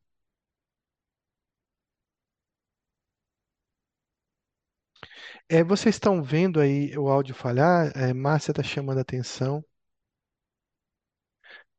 se é um problema local dela ou um problema aqui generalizado. Eu vou continuar, vocês me respondem se o áudio está chegando bem para vocês. Além disso, é, ele coloca disfunções cerebrais importantes, às vezes, muitas vezes, é, acontecendo né, com é, aquelas malformações, aquelas alterações morfológicas e funcionais é, do cérebro. Então parece ser um problema local, Márcia, seu. E concluindo aí, ele tem isso é muito importante, isso é muito novo, né? Então pesquisas têm demonstrado que o fator aí derivado, o fator neurotrófico, né, derivado do cérebro, né, o BDNF, que é um fator de crescimento cerebral e que está muito ligado à neuroplasticidade, ele está envolvido, né, em, quando você tem um BDNF baixo, você tem mais casos de refratariedade do pânico. Talvez mais casos de refratariedade em quase tudo relacionado à doença psiquiátrica. E por fim, ele coloca o pânico como também uma possível doença sistêmica inflamatória, ou pacientes que têm doença sistêmica inflamatória afetando esse pânico. Aquelas mesmas teorias que a gente tem com depressão, de que interleucinas, como interleucina 3, interleucina 6, como fator de necrose tumoral, PCR elevado, possam estar envolvidos também no pânico e envolvidos numa refratariedade é, do transtorno do pânico. Então, aqui a gente está diante, né, desses subtítulos que a gente tem nesse artigo, mostrando as características que vão lembrar a gente para uma possível refratariedade. E desse paciente a gente consegue identificar, pelo menos aí, a, a gente não consegue identificar é, é, pelo menos as características do transtorno de pânico dele, que tem características que demonstram uma refratariedade. A gente não fez estudo genético, a gente não mediu BDN, BN, BDNF dele, a gente não tem informações sobre inflamação, sobre os circuitos cerebrais, nem ele tem comorbidades médicas nem psiquiátricas. Mas esses são os fatores principais. Ele começou um pânico tardio com 26 anos, tardio em relação a a questão da idade de 18 anos colocada nesse artigo.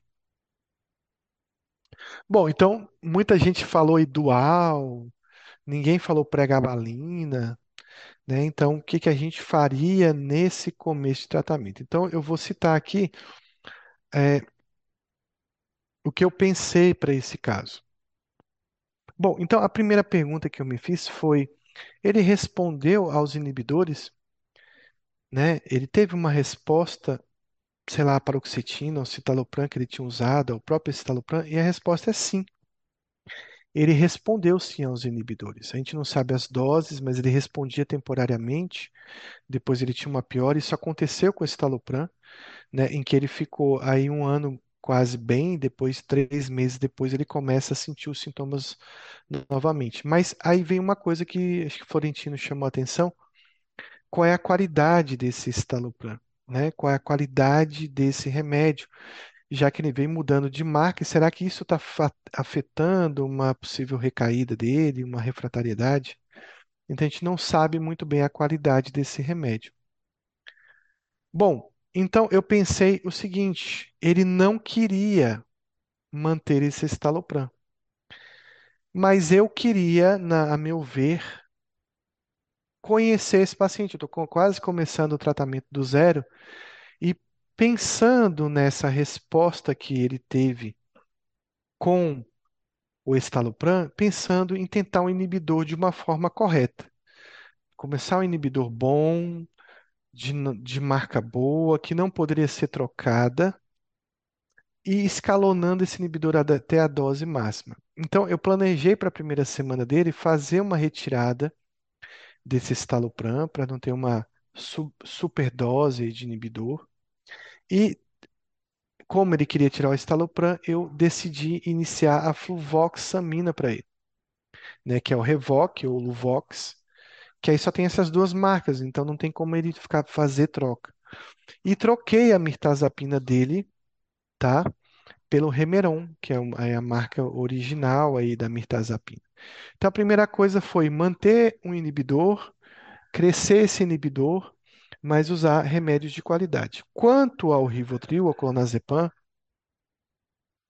eu, como ele está sintomático e, e, bastante disfuncional, eu resolvi manter esse clonazepam com uma dose diária de três doses de Rivotril sublingual, para ele ter uma melhora desses sintomas, um alívio, Claro que ele retiraria as doses ou diminuiria as doses caso ele sentisse sonolência no trabalho ou fosse disfuncional para ele. Então, na segunda semana, a ideia foi: vamos retirar totalmente o estalopram, manter uma fluvoxamina de 200 e manter a mirtazapina e observar aí duas semanas, né? Basicamente aí quase três semanas de tratamento com a fluvoxamina. E observar se ele teve uma resposta. Se ele respondeu bem, eu vou continuar. Se ele não responder, eu vou tomar uma nova atitude. Ah, esse paciente, ele tem 36 anos, a mirtazapina tem me- menos estudos em adolescentes, mas ela está liberada a partir dos 12 anos de idade. Bom, mas a gente vai imaginar que esse paciente não vai respondendo. Então, digamos que ele não tenha resposta. Então, eu vou chegar na dose máxima da fluvoxamina, 250, 300 miligramas, e também vou aproveitar, que já ele não está respondendo, chegar numa dose alta de Remeron, de mirtazapina. Vou observar mais duas semanas para ver se ele está respondendo a essa medicação. Bom, digamos que ele não tenha respondido, né, a essa fluvoxamina de 300, essa mirtazapina. Ao benzo, eu deixei o benzo, né, como eu falei, o Rivotril em três doses diárias, a, a depender da tolerância dele. né? Eu mantive, eu não escrevi aqui, mas eu mantive o benzodiazepínico dele, Rivotril, sublingual, 0,25 miligramas, três vezes ao dia, podendo usar doses adicionais caso tivesse crise. Então, se ele não tivesse uma resposta com fluoxamina em dose máxima mirtazapina, eu pensei em associar a desvenlafaxina para ele. Está aumentando bastante aí, um efeito serotoninérgico. Mas digamos que esse paciente aí não respondesse. Então, eu aumentaria aí a desvenlafaxina para 200, eu estou usando aí dose máxima de tudo, e ainda observaria mais duas semanas. Então, digamos que esse paciente não tenha respondido a tudo isso, que é bastante coisa. Eu acredito que provavelmente já teria melhorado com essas doses. Então, eu iniciaria um novo tratamento. Então, se ele mantivesse sintomas com fluvoxamina, mirtazapina, desvenlafaxina, eu, eu já estou usando o que é tradicional para o pânico, que são os inibidores dos duais, e aí eu partiria para uma associação com mais um remédio. Vejam que a, a receita está crescendo, mas é um paciente extremamente refratário ao pânico. E a gente tem esse tipo de paciente. Então, eu escalonar a pregabalina até 600 miligramas, mantendo todos esses medicamentos. Vou perguntar se tem alguma dúvida até aqui, porque eu ainda vou piorar ainda mais esse tratamento.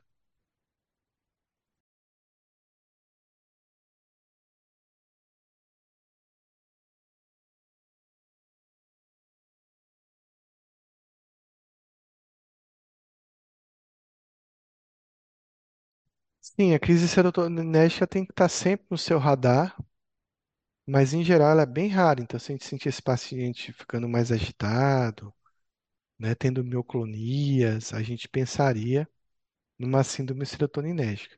Mas aí é um paciente que você está medicando e olhando, medicando e olhando para prevenir isso. Então, tem um risco sim, mas é um paciente refratário.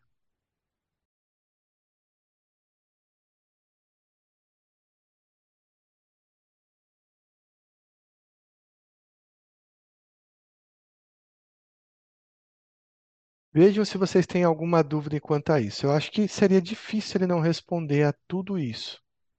Mas digamos que ele não responde e você tem pânico assim, existe sim quadros de pânico que não tem uma resposta. Aí você vai ter que pensar em retirar alguma coisa, retirar a desvenlafaxina, manter a pregabalina, tentar um novo medicamento.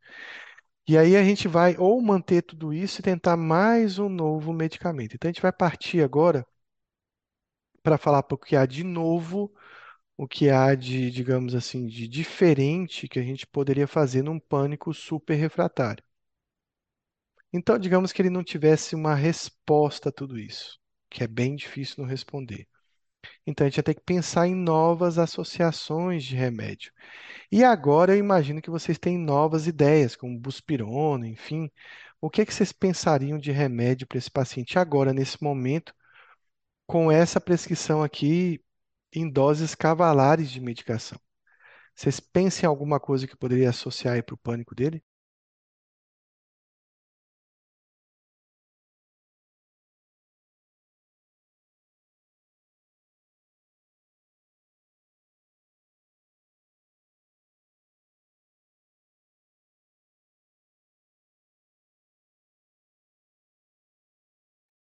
Para onde a gente vai correr agora, se ele se mantivesse sintomático?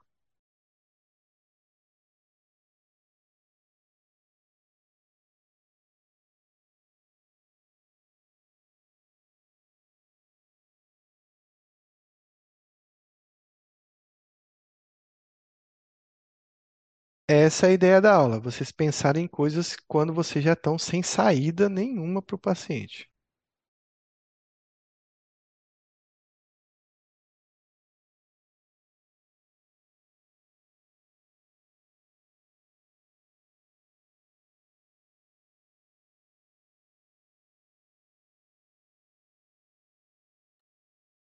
Então, Denise pensou aí num dual, num, desculpa, num tricíclico, imipramina, com a imipramina sim é uma opção.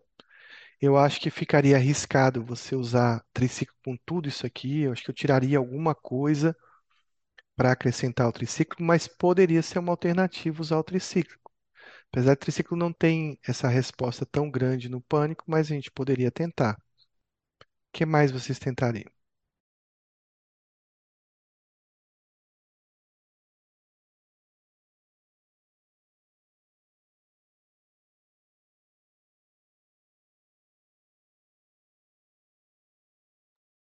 Então, Denise colocou Imal. Lembrando que, Denise, Imal é uma solução um pouco complicada aqui, porque você teria que tirar tudo, deixar ele duas semanas sem remédio, talvez manter só a pregabalina e o Rivotril para começar um Imal. Mas Imal está dentro desse contexto de quadros muito refratários de pânico. Ele é mais estudado na fobia social refratária, né? Hum, E tem uma resposta excelente. Mas aqui também poderia ser tentado um Imal. O que mais vocês tentariam?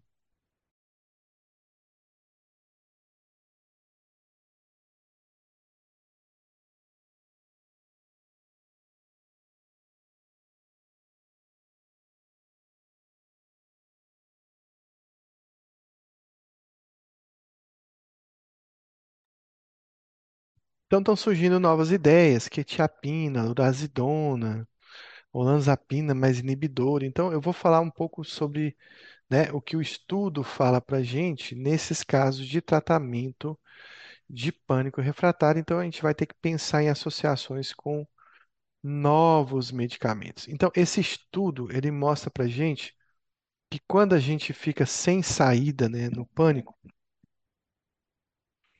a gente acaba aí incluindo, a gente pode incluir como alternativa antipsicóticos a essa prescrição. É claro que antipsicóticos de forma isolada não vão resolver o problema, mas podem trazer um adicional para esses pacientes. Então, esse estudo ele mostra, né, que medicações como quetiapina, aripiprazol e olanzapina podem funcionar nessas situações. É, o aripiprazol, eu tenho algumas reservas nessa situação por ele provocar mais acatesia. E eu tenho uma predileção pela quetiapina. Então, várias vezes a gente vê que a gente vai usar quetiapina para outras funções e o paciente relata menos ansiedade. Então, a quetiapina está dentro desse contexto de ser uma boa medicação para ser tentado nesse paciente. Ele também coloca, né, que é tanto a pregabalina, que a gente já começou, mas que também a gabapentina poderia ser tentado nesse paciente aí super refratário. Então, as medicações aí gabaérgicas podem ter uma função importante nesse paciente. Mas a gente já tentou pregabalina e não teve muita resposta. Não sei se a gabapentina traria um grande adicional. E ele coloca aí como opções, né, duas medicações importantes aí.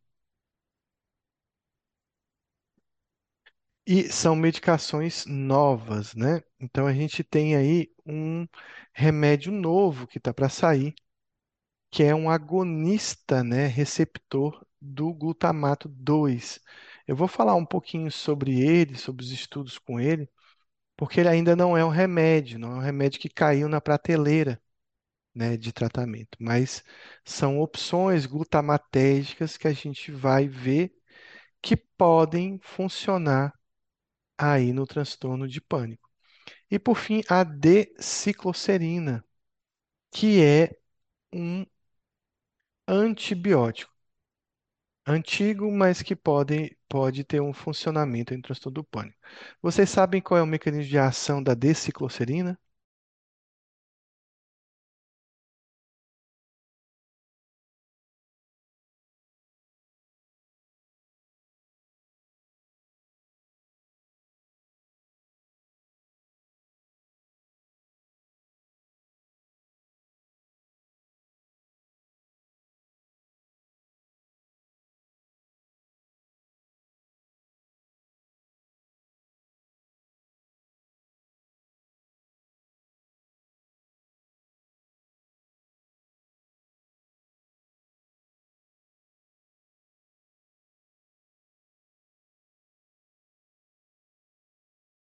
Então, vou passar aqui para vocês do que se trata da D-cicloserina. Então, a cicloserina é um antibiótico, é um inibidor da GABA transaminase usada na tuberculose, né? Então, é um medicamento com efeito aí GABAérgico, né? Que também pode ser utilizado no pânico. Existem poucos estudos com ela, mas ela poderia ser uma opção utilizada.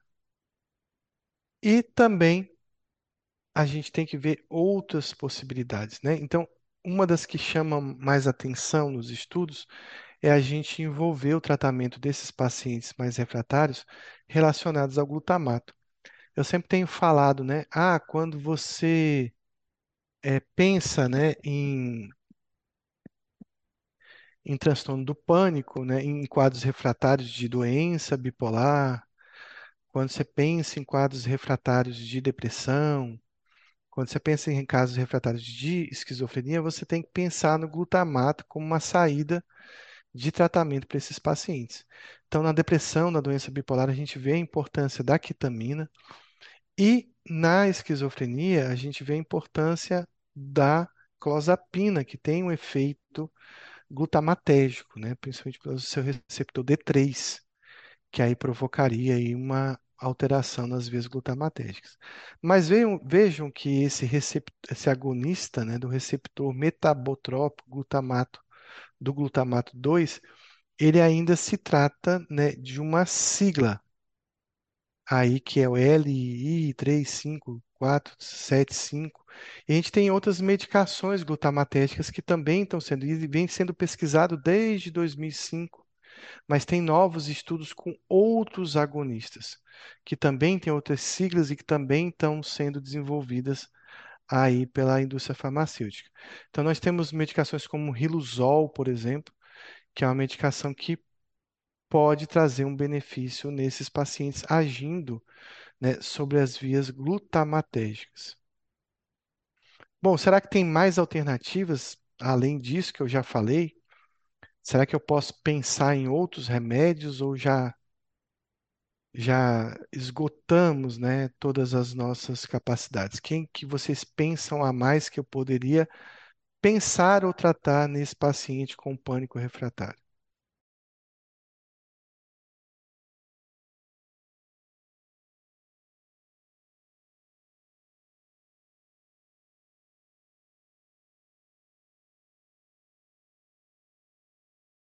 Então, o Florentino está colocando a questão do canabidiol aí como uma opção para esse paciente.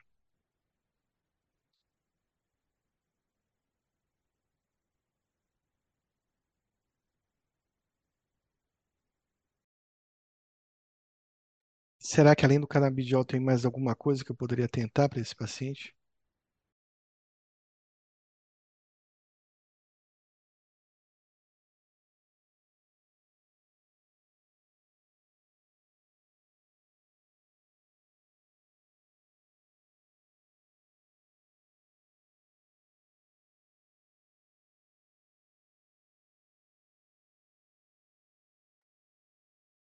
Então, assim, eu vou fazer alguns comentários aqui. A gente falou da buspirona. A buspirona pode ser um medicamento tentado.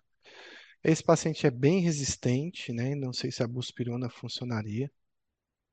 Existem casos relatados aí de uso de valproato melhorando alguns sintomas tipo pânico, né? Mas de forma geral, vou trazer então aqui duas substâncias que têm que estar dentro do radar de vocês para pensar aí numa, numa medicação alternativa aí para esses pacientes. Então a gente tem que pensar em mal, como Denise colocou, então falhou tudo, você vai ter que retirar tudo né, e pensar no uso do imal. Então a gente tem dois imaus aí importantes. Um é a feneuzina, também chamado de nardil, e a tranilcipromina, que é o Parnat. Então o imal poderia ser uma alternativa já no final, quando você teve uma falha, né, de todos esses medicamentos. E a gente também pode pensar no canabidiol. Então, assim, tem muita gente pensando que canabidiol é uma panaceia, funciona para tudo, né? Vou passar canabidiol para qualquer coisa em psiquiatria. Mas o canabidiol foi, foi feito, não, digamos, ele foi descoberto justamente para a gente lidar com algumas situações específicas, como epilepsia, como é, alterações do comportamento em alguns pacientes com déficit intelectual, autismo, é, esquizofrenia, mas ele tem uma ação ansiolítica, talvez uma ação antipsicótica importante. Então, pensando no canabidiol, ele poderia sim ser é, uma alternativa para esse paciente. Não existem tantos estudos como a gente gostaria do canabidiol no pânico. Então, é uma coisa que está começando, mas aqui você está diante de um paciente que você ficou sem saída. Então, possivelmente, você poderia sim tentar uma associação do canabidiol a essas medicações que você está utilizando. E aí, a gente tem aqui um estudo de 2017, né, dessa revista aí de neurofarmacologia atual, em que está traduzido aqui, né, mas é uma, uma revista estrangeira, que ele coloca aí as evidências de, das ações antipânico do canabidiol. Então, existem não só esse, mas existem vários estudos mostrando aí a importância desses, desse medicamento aí no tratamento da ansiedade, né, e no tratamento específico aí do pânico. A gente vai, ao longo do tempo, aprendendo e cada vez mais a gente vai é, ter mais experiência com canabidiol. Alguém aqui já prescreve canabidiol?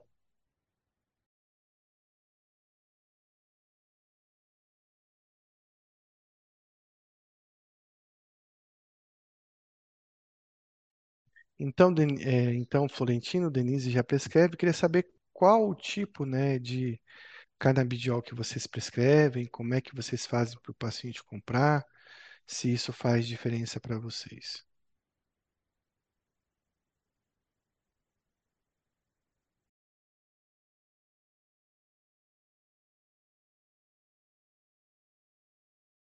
Então, Denise usa esse Green Care, é o que é uma indústria, é, José Gildo usa da Abrace e Florentino usa um canabidiol purificado, ele não disse mais ou menos a marca.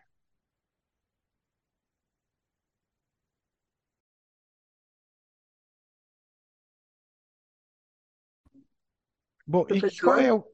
Sim, pode perguntar. licença. Eu coloquei, é, eu tive, tive três experiências até agora. É, eu fiz um, um tratamento com um paciente com TEA adulto, universitário, com muita dificuldade de, de socialização, interação e acompanhamento. É, e um outro com 12 anos, com muita estereotipia, também era TEA, e com dificuldade de, de, de sono, de sono reparador, muita agitação psicomotora.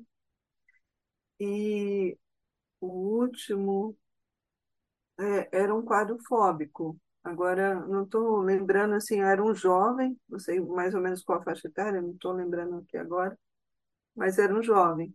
Esse, esse é um.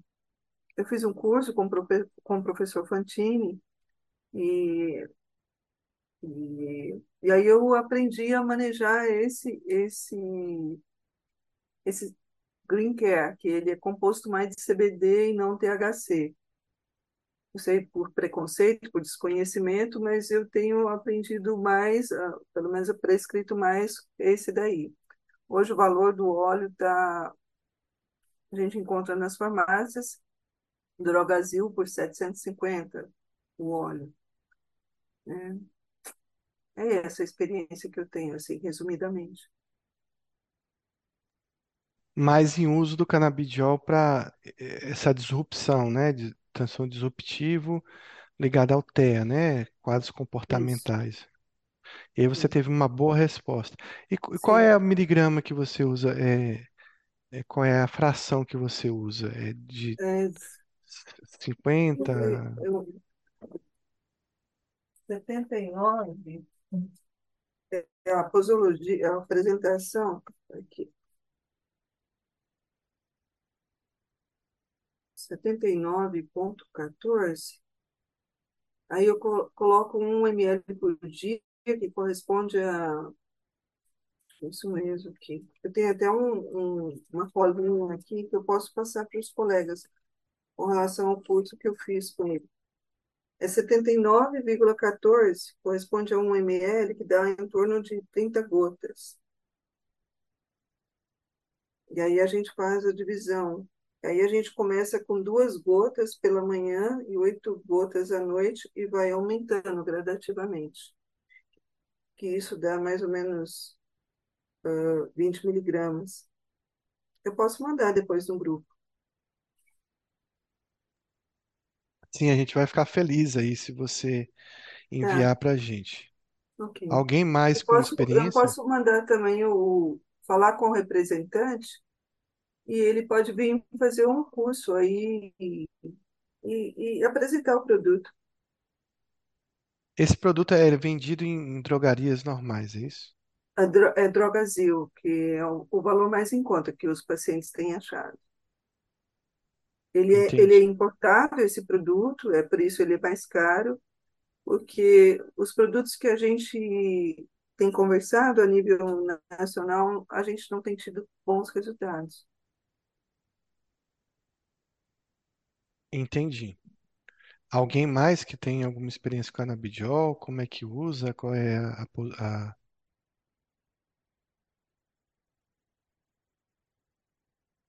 qual é a dosagem?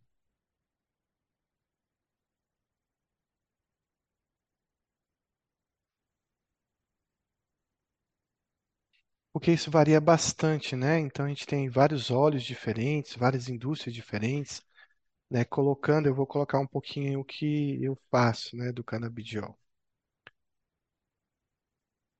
Bom, então assim, é, a gente vê, né, que esse canabidiol purificado, ele, infelizmente, ele, ele é inacessível em relação ao preço, né? Ele tem, a gente tem uma grande dificuldade de lidar com, com o preço dele. Você falou aí em torno de 700 reais, é um canabidiol que tem 79 miligramas, né? Para para ser aplicado ao paciente e é, vai, ele vai ter que usar uma quantidade grande de gotas, né? Você falou 30 gotas, é isso? Não, é, deixa eu ver aqui. É 30 gotas, professor. Um ml corresponde a 30 gotas. Ah, tá. Um ml corresponde a 30 gotas, né? Então, assim, eu, é, a gente vê canabidiol é, numa apresentação, apresentações pequenas, né?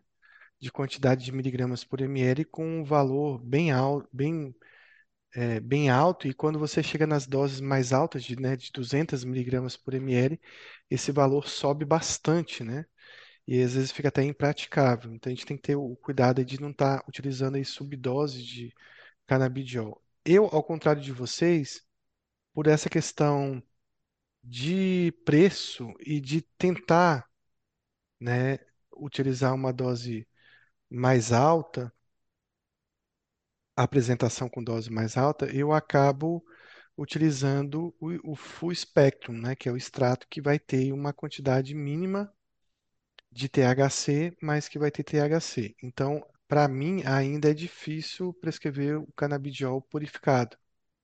Eu até prefiro, mas eu tenho uma certa experiência com esse full espectro por enquanto, né, Está na que faixa é a- 250, professor, o espectro. Aqui na, na na faixa, Drogasil está esse valor. é em torno de 400 reais, né? Não sei se você Isso. achou esse valor aí. Então, eu tenho uma certa experiência com essa microdosagem de THC aí. Então, eu te- tenho utilizado aí em torno aí desse, desse canabidiol com apresentação de 200 miligramas. E tem sentido, eu tenho utilizado o canabidiol já para quadros de ansiedade, para dependência de para dependência de, de cannabis, né, como também com um certo resultado. Então, não só para esses transtornos disruptivos, né? É, e o Full Spectrum acaba que tem uma, uma resposta interessante.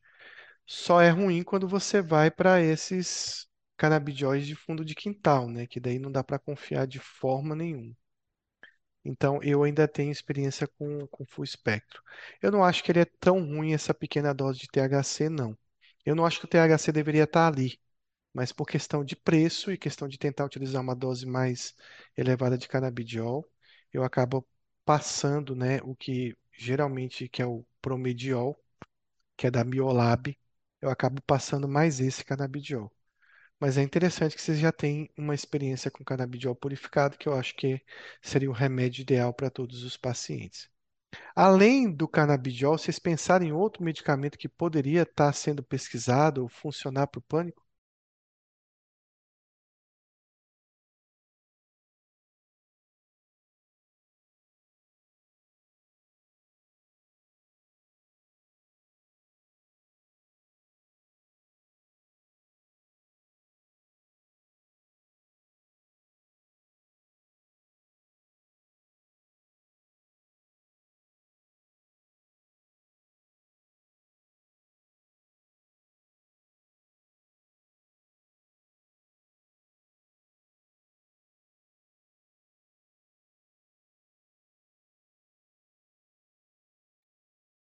Então, vou mostrar para vocês aqui uma novidade aqui, né? Então, vários estudos, eh, tem estudos mais recentes, né?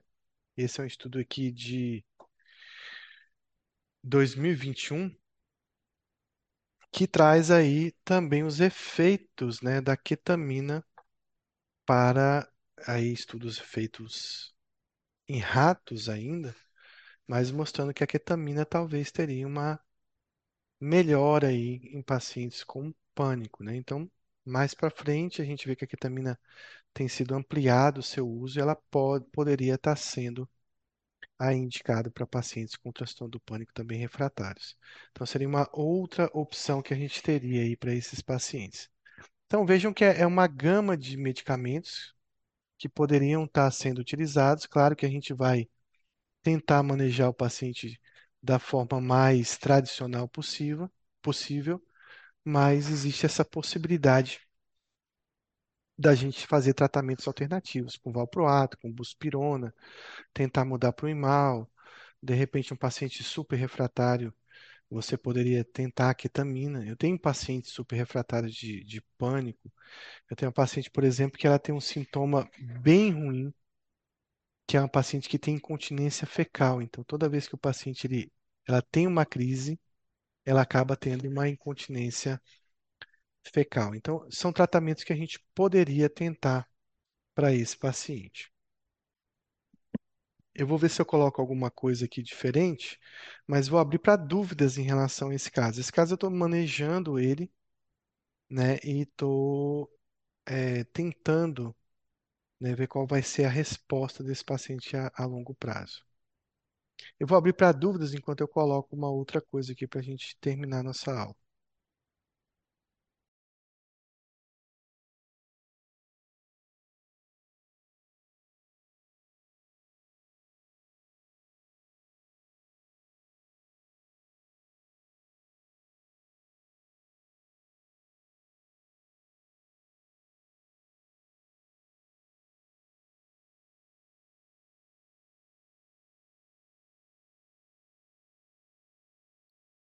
Ninguém tem dúvida sobre esse caso?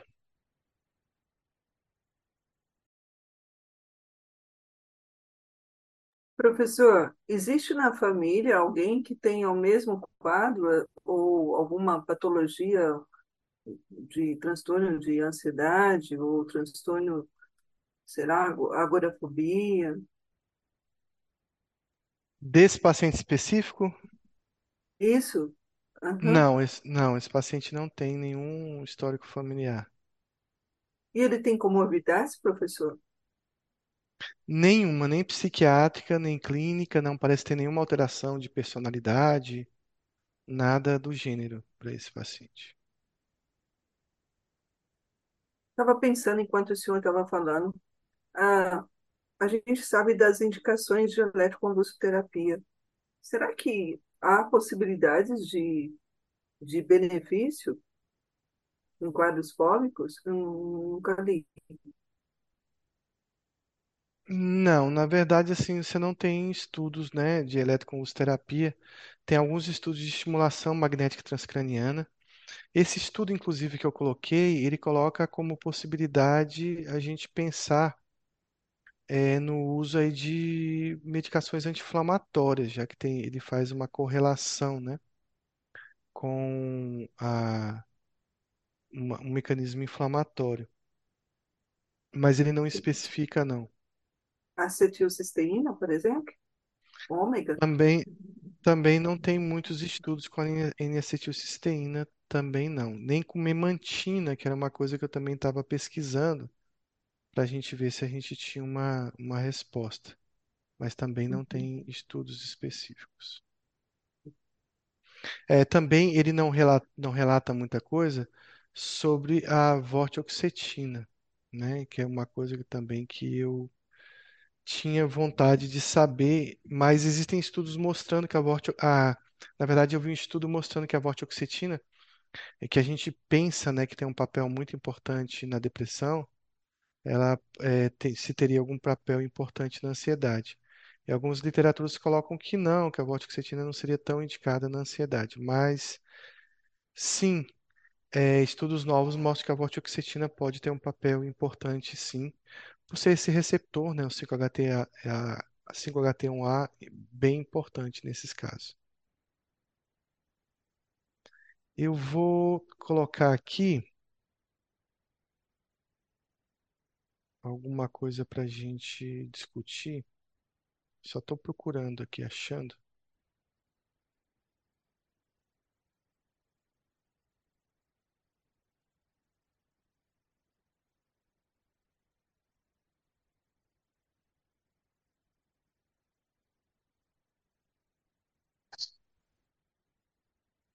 É bem rápido. A gente falou um pouco da questão, né, da, da acatesia, né, provocada pelo, pelo aripiprazol. Então, assim, a acatesia é um problema quando a gente vai utilizar algum antipsicótico nesses pacientes, né? Então, eu vou falar um pouquinho sobre a acatesia para a gente finalizar. É bem rápido. Então, esse é um efeito colateral importante dos antipsicóticos. E, e interessante que a gente vê fenômenos de acatesia acontecendo também ou fenômenos parecidos com a catesia e que podem fazer você pensar numa síndrome neuroléptica maligna acontecendo também com antidepressivos.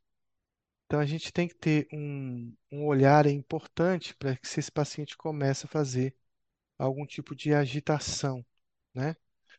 Então, a catesia, ela é gerada geralmente pelos antipsicóticos. A gente falou do, do aripiprazol, aripiprazol é um medicamento que eu, pelo menos, vi bastante a catesia. que geram, né, uma ansiedade extrema, tanto física e psicológica, que a gente pode entender como uma piora da doença, mas é, às vezes, um fenômeno provocado por esses remédios. Então, é um paciente que não para, é um paciente que tem uma instabilidade motora muito grande, é um paciente que tem inquietude e ele tem uma disforia, né, uma mudança no afeto, e que, inclusive, pode gerar nesse paciente aí é, uma ideação suicida. Então, a gente tem que ter bastante cuidado em utilizar medicamentos que provocam acatesia. Então, é um paciente que senta, levanta, né, que marcha no lugar, que anda para um lado e para o outro. que se balança quando está sentado, ele consegue, ele não consegue ficar estável num- numa determinada situação, ele tem que se mexer o tempo todo, e que tem esse, esse mecanismo de caminhar o tempo todo. né? Então, eu lembro de um dos pacientes que eu atendi com a catesia mais grave, é uma paciente que ela andava noites e noites a fio e, e- e acabou desenvolvendo muitas dores musculares, muitas dores eh, articulares por conta disso e um edema muito importante dos pés.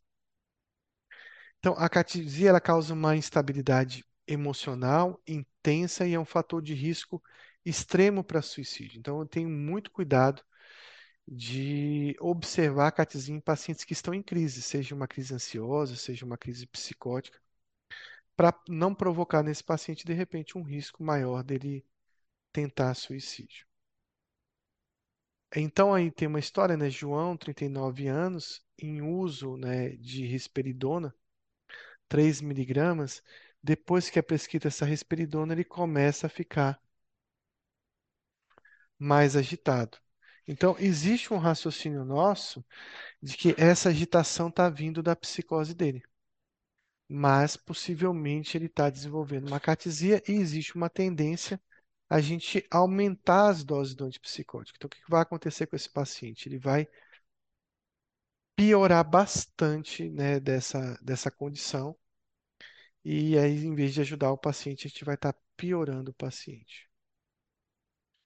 Então, a, a etiologia da acatesia, ela é por um bloqueio dopaminérgico, sim, mas em áreas cerebrais um pouco diferentes dos outros transtornos de movimento ou sintomas extrapiramidais causados pelos antipsicóticos, né? Então, ela é diferente de uma distonia, ela é diferente de uma discinesia, de uma discinesia tardia, então tem um mecanismo diferente para essa ação.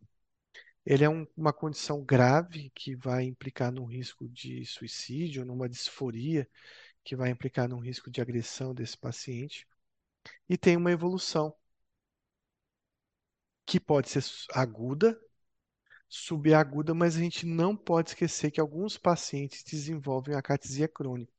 Eu já vi vários pacientes no uso de antipsicótico há anos e que estão anos, né, com essa acatesia, de forma às vezes subliminar, de forma mais leve, mas que mantém essa agitação psicomotora e essa instabilidade afetiva. Então, existe a possibilidade da acatesia se cronificar em alguns pacientes. Então, existe geralmente aí um aumento, né, na transmissão de dopamina no estriado ventral por uma reação de bloqueio de dopamina em outros locais e ativação aí de alguns receptores específicos, o D1 e he- heterômeros e o D3 também pode estar ativado na acatesia. Além disso, uma relação com a adenosina. E existe uma inativação de altos receptores da dopamina. Então, esse seria um mecanismo, né, que é um mecanismo bem difícil de entender, mas seria um mecanismo que a gente tem para a acatesia. Bom, aí é que é o complicador, né? O que que a gente vai fazer na acatesia? O que que vocês pensam? Então, imagine, o João chegou lá com risperidona, 3 miligramas, começou a apresentar uma acatesia. O que que você faria para tratar essa catesia? Qual o tratamento que vocês instala, instaure, eh, colocariam para o João fazer nesse exato momento?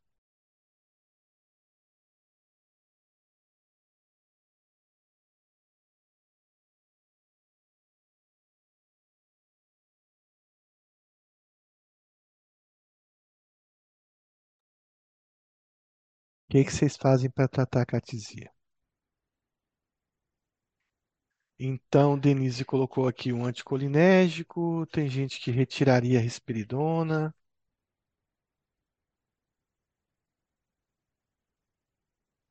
Qual seria a ação de vocês? Alana, beta-bloqueador e benzo, Denise, biperideno.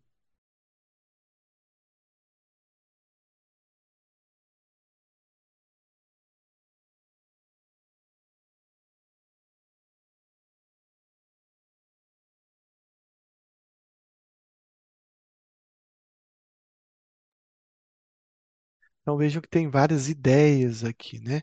Então a catesia ela tem um mecanismo um pouco diferente daqueles sintomas extrapiramidais que a gente conhece. E por ter esse esse efeito diferente, muitas vezes ações que a gente faz em outros sintomas, né, outros efeitos colaterais derivados de antipsicóticos talvez não funcionem muito bem aqui. Então, a primeira medida na catesia é suspender todos os antipsicóticos em uso. Não é trocar, é suspender. Então, se ele usa olanzapina, suspende olanzapina. Se ele utiliza risperidona, você vai ter que suspender a risperidona. Mas não é diminuir. Será que diminuir não funciona? Se eu pegar essa risperidona de 3, trazer para 1, eu não vou resolver essa catesia? O que que vocês acham?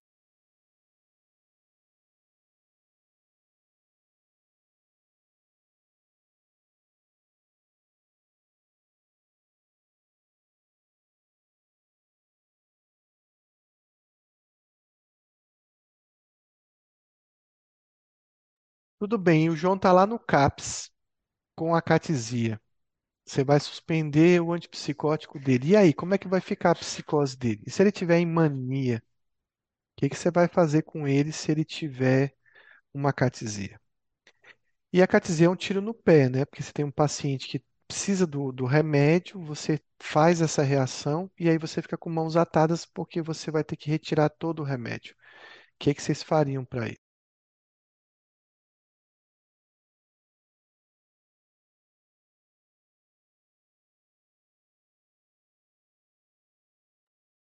Florentina entraria com clozapina. A Alana acha que tem que retirar totalmente o antipsicótico do paciente.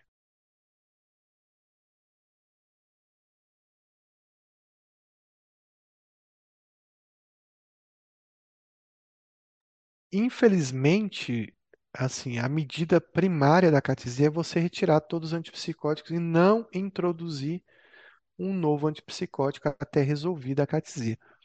Então, esse é um paciente que provavelmente você vai ter que internar, né? Vai ter que internar para acompanhar a catesia dele e ver se não tem uma piora da psicose, uma piora da mania que ele está apresentando e tentar manejar ele de outra forma. Quando você não consegue internar, ele vai ter que ter tipo uma internação domiciliar, familiar vai ter que acompanhar.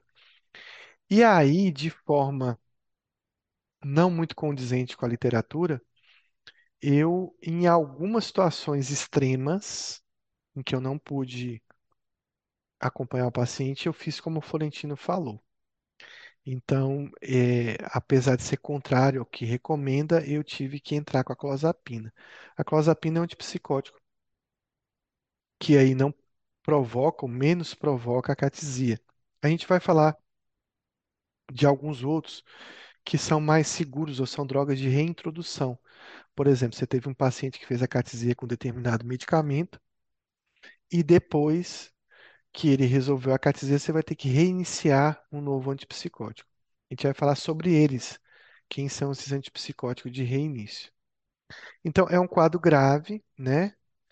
É, a gente pode piorar esse quadro do paciente. É um paciente que está psicótico, mas ele fica mais agitado. É um paciente que está num quadro misto de repente começa a ter muita ideação suicida. Então, o suicídio é uma vigilância muito grande em relação à catesia. Ah, eu atendi um paciente agora recente que ele estava numa abstinência alcoólica. Ele estava tão disfórico, tão agitado, que até parecia uma catesia. E uma das falas dele no consultório foi: Eu não estou aguentando mais, eu vou sair daqui vou me jogar. É algo que realmente um paciente com a catesia faz. Se ele vê um carro, um caminhão, um lugar alto, muitas vezes ele pode procurar. E até porque a catesia provoca ideações suicidas também. Bom, então, de forma geral, a gente suspende o antipsicótico do paciente. Então, retiro, diminuo ou troco. Então, a medida mais cabível é você res- é, suspender tudo, retirar todos os antipsicóticos. E aí você vai ficar à custa de outros remédios para manejar uma essa agitação que ele está apresentando e os sintomas que ele está apresentando da doença. Então, a literatura às vezes tem uma- algumas controvérsias em relação ao biperidina e à prometazina para melhorar a catesia ou não. na maioria da literatura que eu li, a ubiperidina promethazina pareceu não melhorar muito a catesia e na minha prática também não melhora muito. Então eu evito usar o anticolinérgico, que eu acho que não resolve tanto a catesia assim. E eu vou para outro tratamento, que já foi até citado aqui por Alana, para resolver a catesia. Eu acho que às vezes até o anticolinérgico pode complicar um pouco a nossa vida. Então, existe esse questionamento: melhora? Alguns dizem que pode melhorar, outros que podem até piorar a catesia. É uma dúvida ainda que a literatura precisa resolver, mas que na minha prática específica, estou falando da minha prática aqui agora, eu costumo não usar anticolinérgico nessa situação. Eu prefiro retirar o máximo de medicamentos. Então, o tratamento que a gente faz da catesia básico é um tratamento que visa utilizar um beta-bloqueador, e aí você pode usar um metoprolol, mas o propanolol é a droga mais utilizada. Desculpa, o atenolol e o, o propanolol, mas o propanolol é a droga mais utilizada. Então, assim, quais são as doses de propanolol que a gente vai utilizando nesse paciente? Então, depende muito da gravidade, mas a gente começa com doses baixas, sei lá, 40, 60 miligramas por dia e vai aumentando conforme esse paciente eh, tem uma resposta. O propanolol tem suas eh, contraindicações, como qualquer beta-bloqueador, então, às vezes, pacientes com asma, pacientes, às vezes, com alguma alteração arterial periférica, por exemplo, vão uh, o bloqueio atrioventricular, eles podem contraindicar o uso do propanolol. Mas tirando essas contraindicações, seria uma da, das medicações de eleição. A gente não sabe muito bem como ele funciona, mas as doses do propanolol aí são em torno de 30 a 160 miligramas. Além do propanolol, a gente utiliza benzodiazepínico, né? E a gente utiliza doses altas de benzodiazepínico. Então, qual benzodiazepínico eu utilizo mais na catesia? Eu utilizo clonazepam e utilizo diazepam também.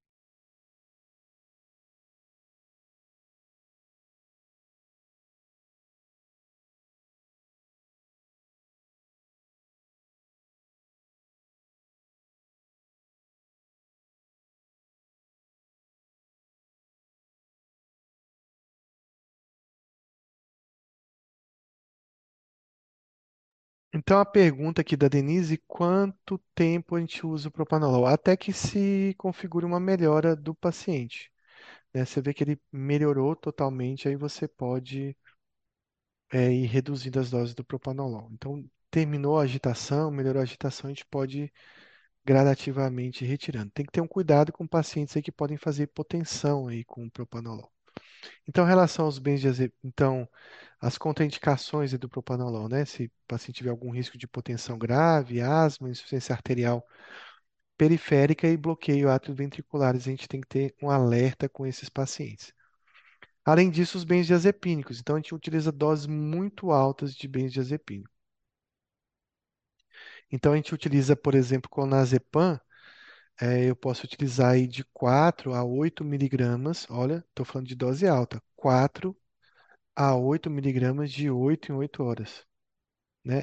Ah, vai sedar muito o paciente. Na verdade, com a catesia é difícil fazer esse paciente se tranquilizar e dormir. Então, você vai escalonando o clonazepam. Pode começar com 2 miligramas de 8 em 8 horas e aumentando para 4 miligramas, 6 miligramas, até uma, teoricamente, uma dose teto de clonazepam, que seria 4 miligramas de 8 em 8 horas. Então, aí pensando aí numa dose de 12 miligramas é, ao dia.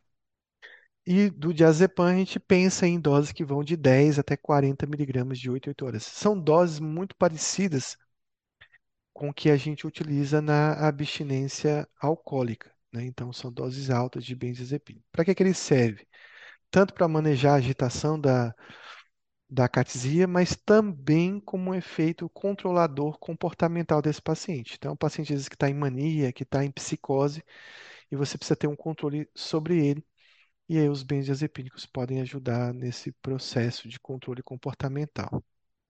Eu não costumo utilizar, por exemplo, tem muita gente que na catesia, para não utilizar uma medicação muito dopaminérgica, é, você vai utilizar, por exemplo, é, Ampliquitil, levomepromazina, e eu não uso nenhum antipsicótico quando o paciente está com a catesia, exceto, como eu disse, em casos muito graves, é, ter que utilizar a clozapina. E a gente tem o tratamento, né, de, de acatesia, tem vários estudos aí com, com tratamentos novos, esse tratamento aí,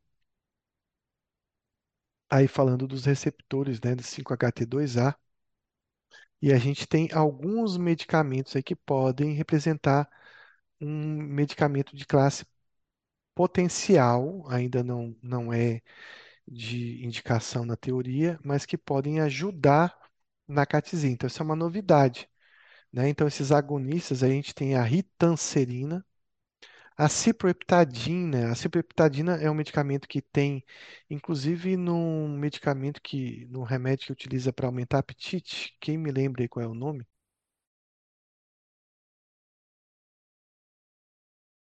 É uma fórmula de crianças, apetivinha, apetivil, alguma coisa assim. Ela contém a ciproheptadina. Você pode até tentar utilizar esse medicamento se você não utilizar, não tiver ciproheptadina é, pura no mercado. E ela também é utilizada numa outra condição é, da psiquiatria. Vocês sabem qual é? Apetivim. No que, que a gente utiliza a ciproheptadina?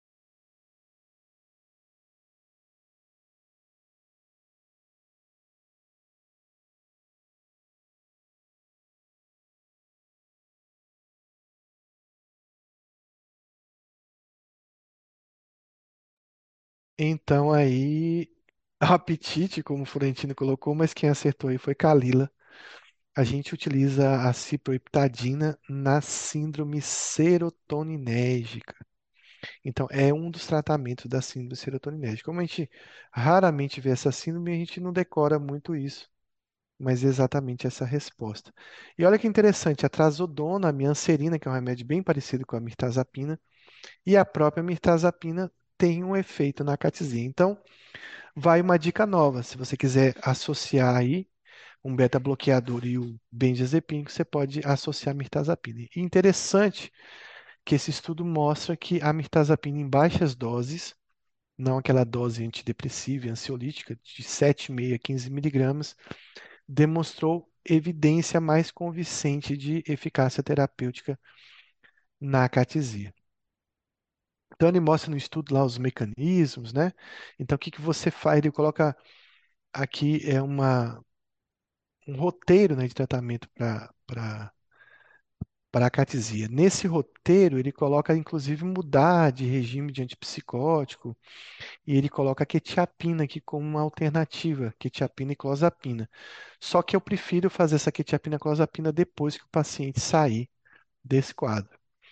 Aí ele coloca aqui o uso do beta-bloqueador, né, junto com a mirtazapina e, claro, adicionar os benzodiazepínicos.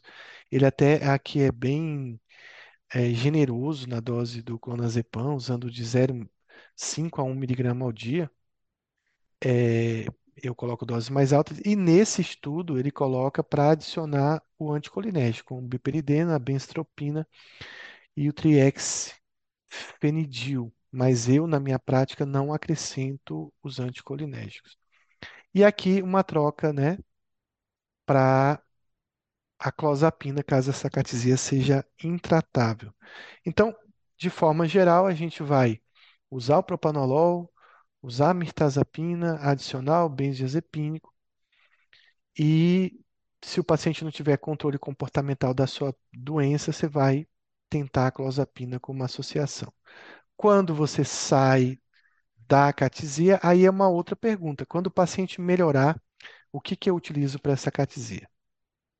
Então, eu já comentei antes, né? Então, que a gente vai utilizar.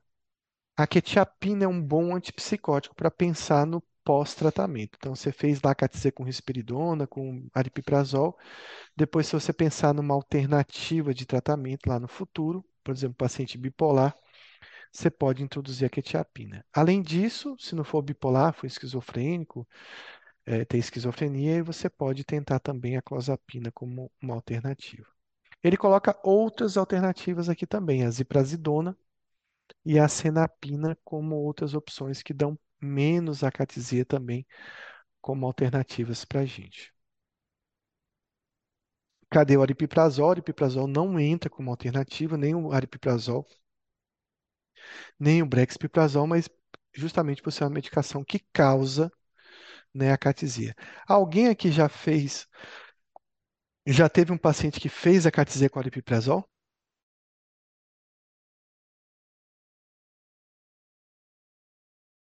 E o que você faz para resolver esse problema? Passa a mirtazapina junto?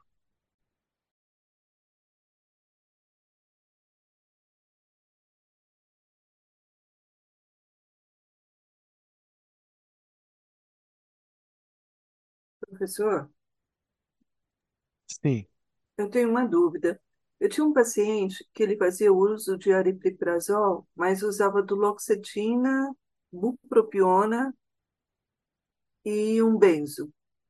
E ele tinha, é, não sei se posso descrever como acatesia, mas eu, eu entendia que era uma acatesia. Ele tinha uma inquietação e, e, e ele friccionava um pé no outro, os dedos do pé, de tal forma que chegava a, a dar uma lesão e a- até sangrar. Eu, eu interpretei isso como uma catesia e, sinceramente, eu, eu fiquei super em dúvida no que fazer. O que eu fiz foi retirar o aripiprazol. E aí, eu, na época, eu não conhecia e eu não, não introduzi outro antipsicótico. Deixei sem e mantive.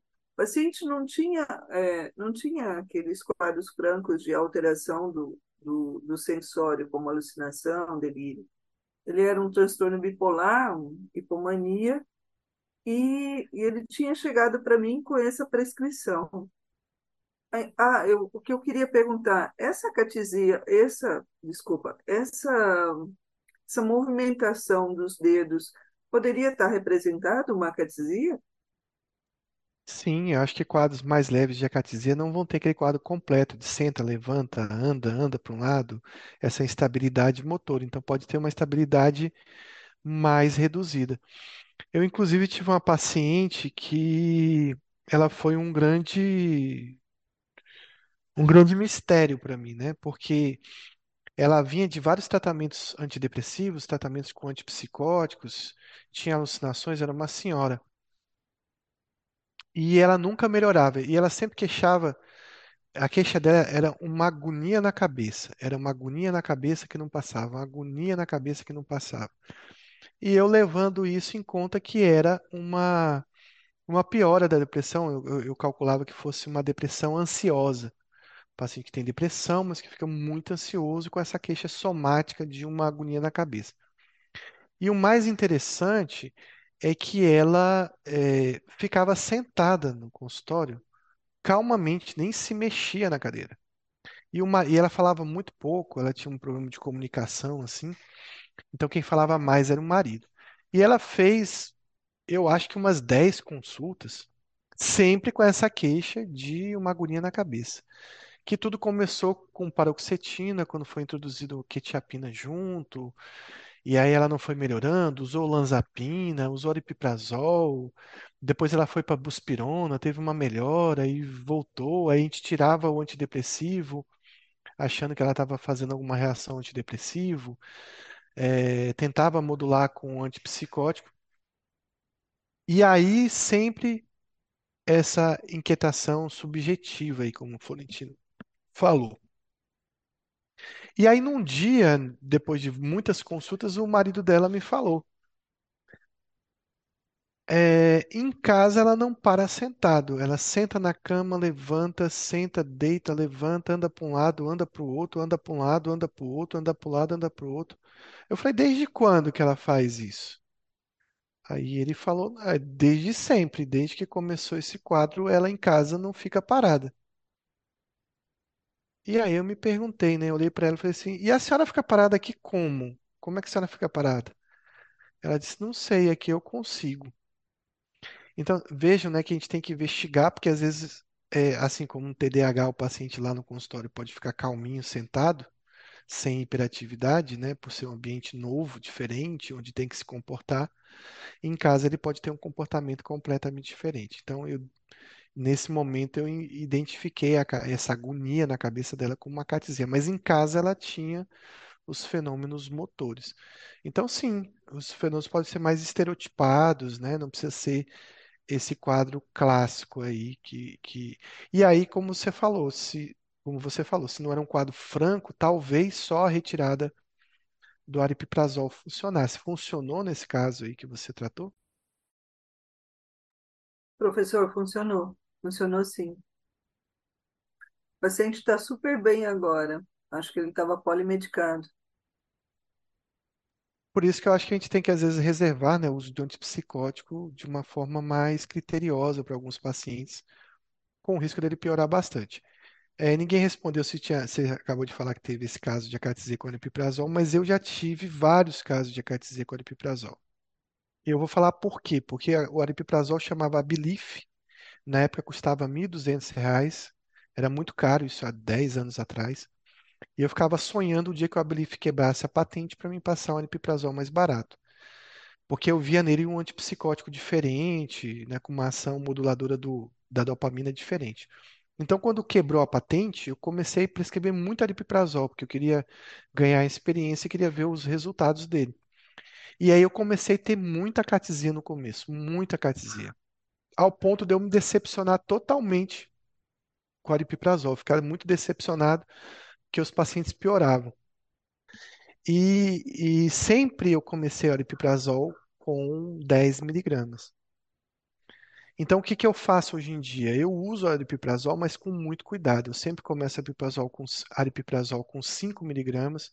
Muitas vezes eu começo com a formulação em suspensão, em gotas, às vezes com 2, 3 miligramas, e lentamente eu vou subindo aripiprazol. E quando eu faço essa progressão, eu noto que eu reduzo os índices de acatesia a índices bem baixos até em pacientes elevando aripiprazol até 30 miligramas, né, que seria a dose máxima do aripiprazol. Mas quando eu começo com 10, com 15, e a chance de dar errado é muito grande.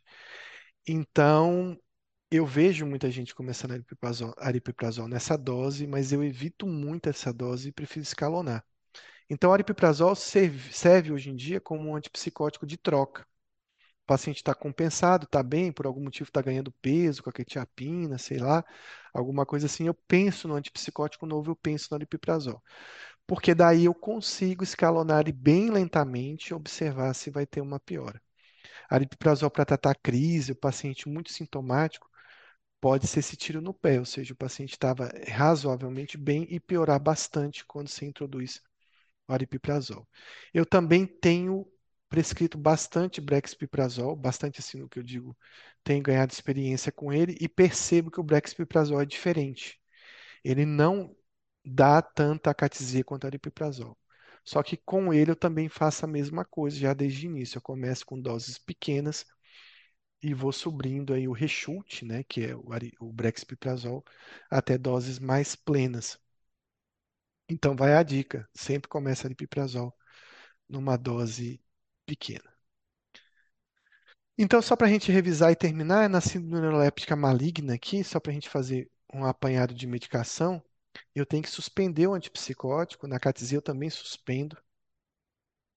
Na, na síndrome neuroléptica eu uso bromocriptina, amantadina, levodopa e dantrolene em casos graves.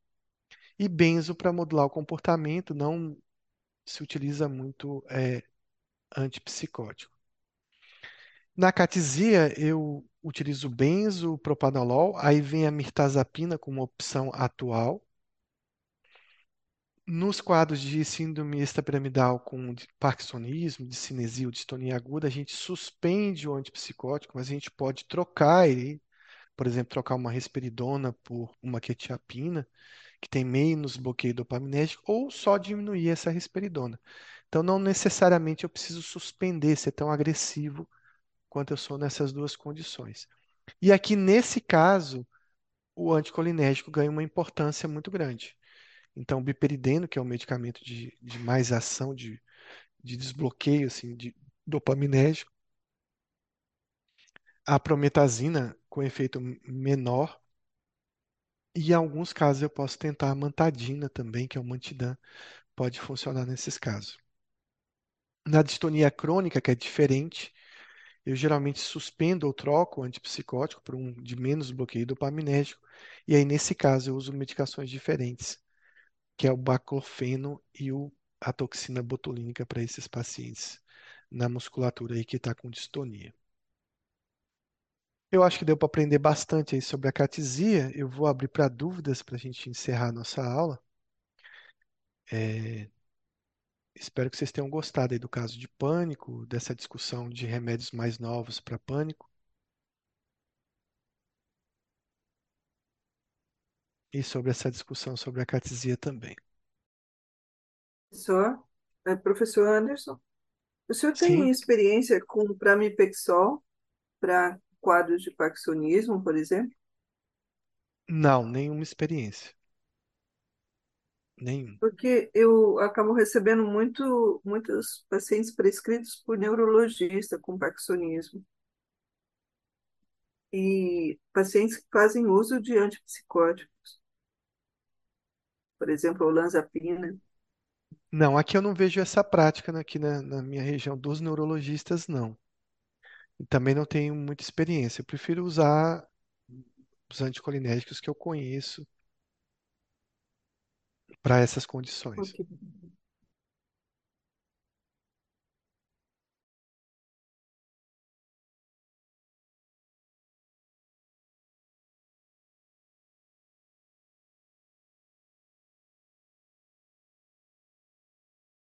Então, semana que vem a gente volta com um novo caso aí do Prepsic, acho que não tem dúvidas. Boa noite a todos. Vi a cara de Jane só ainda acordado. Vai acordar 4 horas da manhã para pedalar.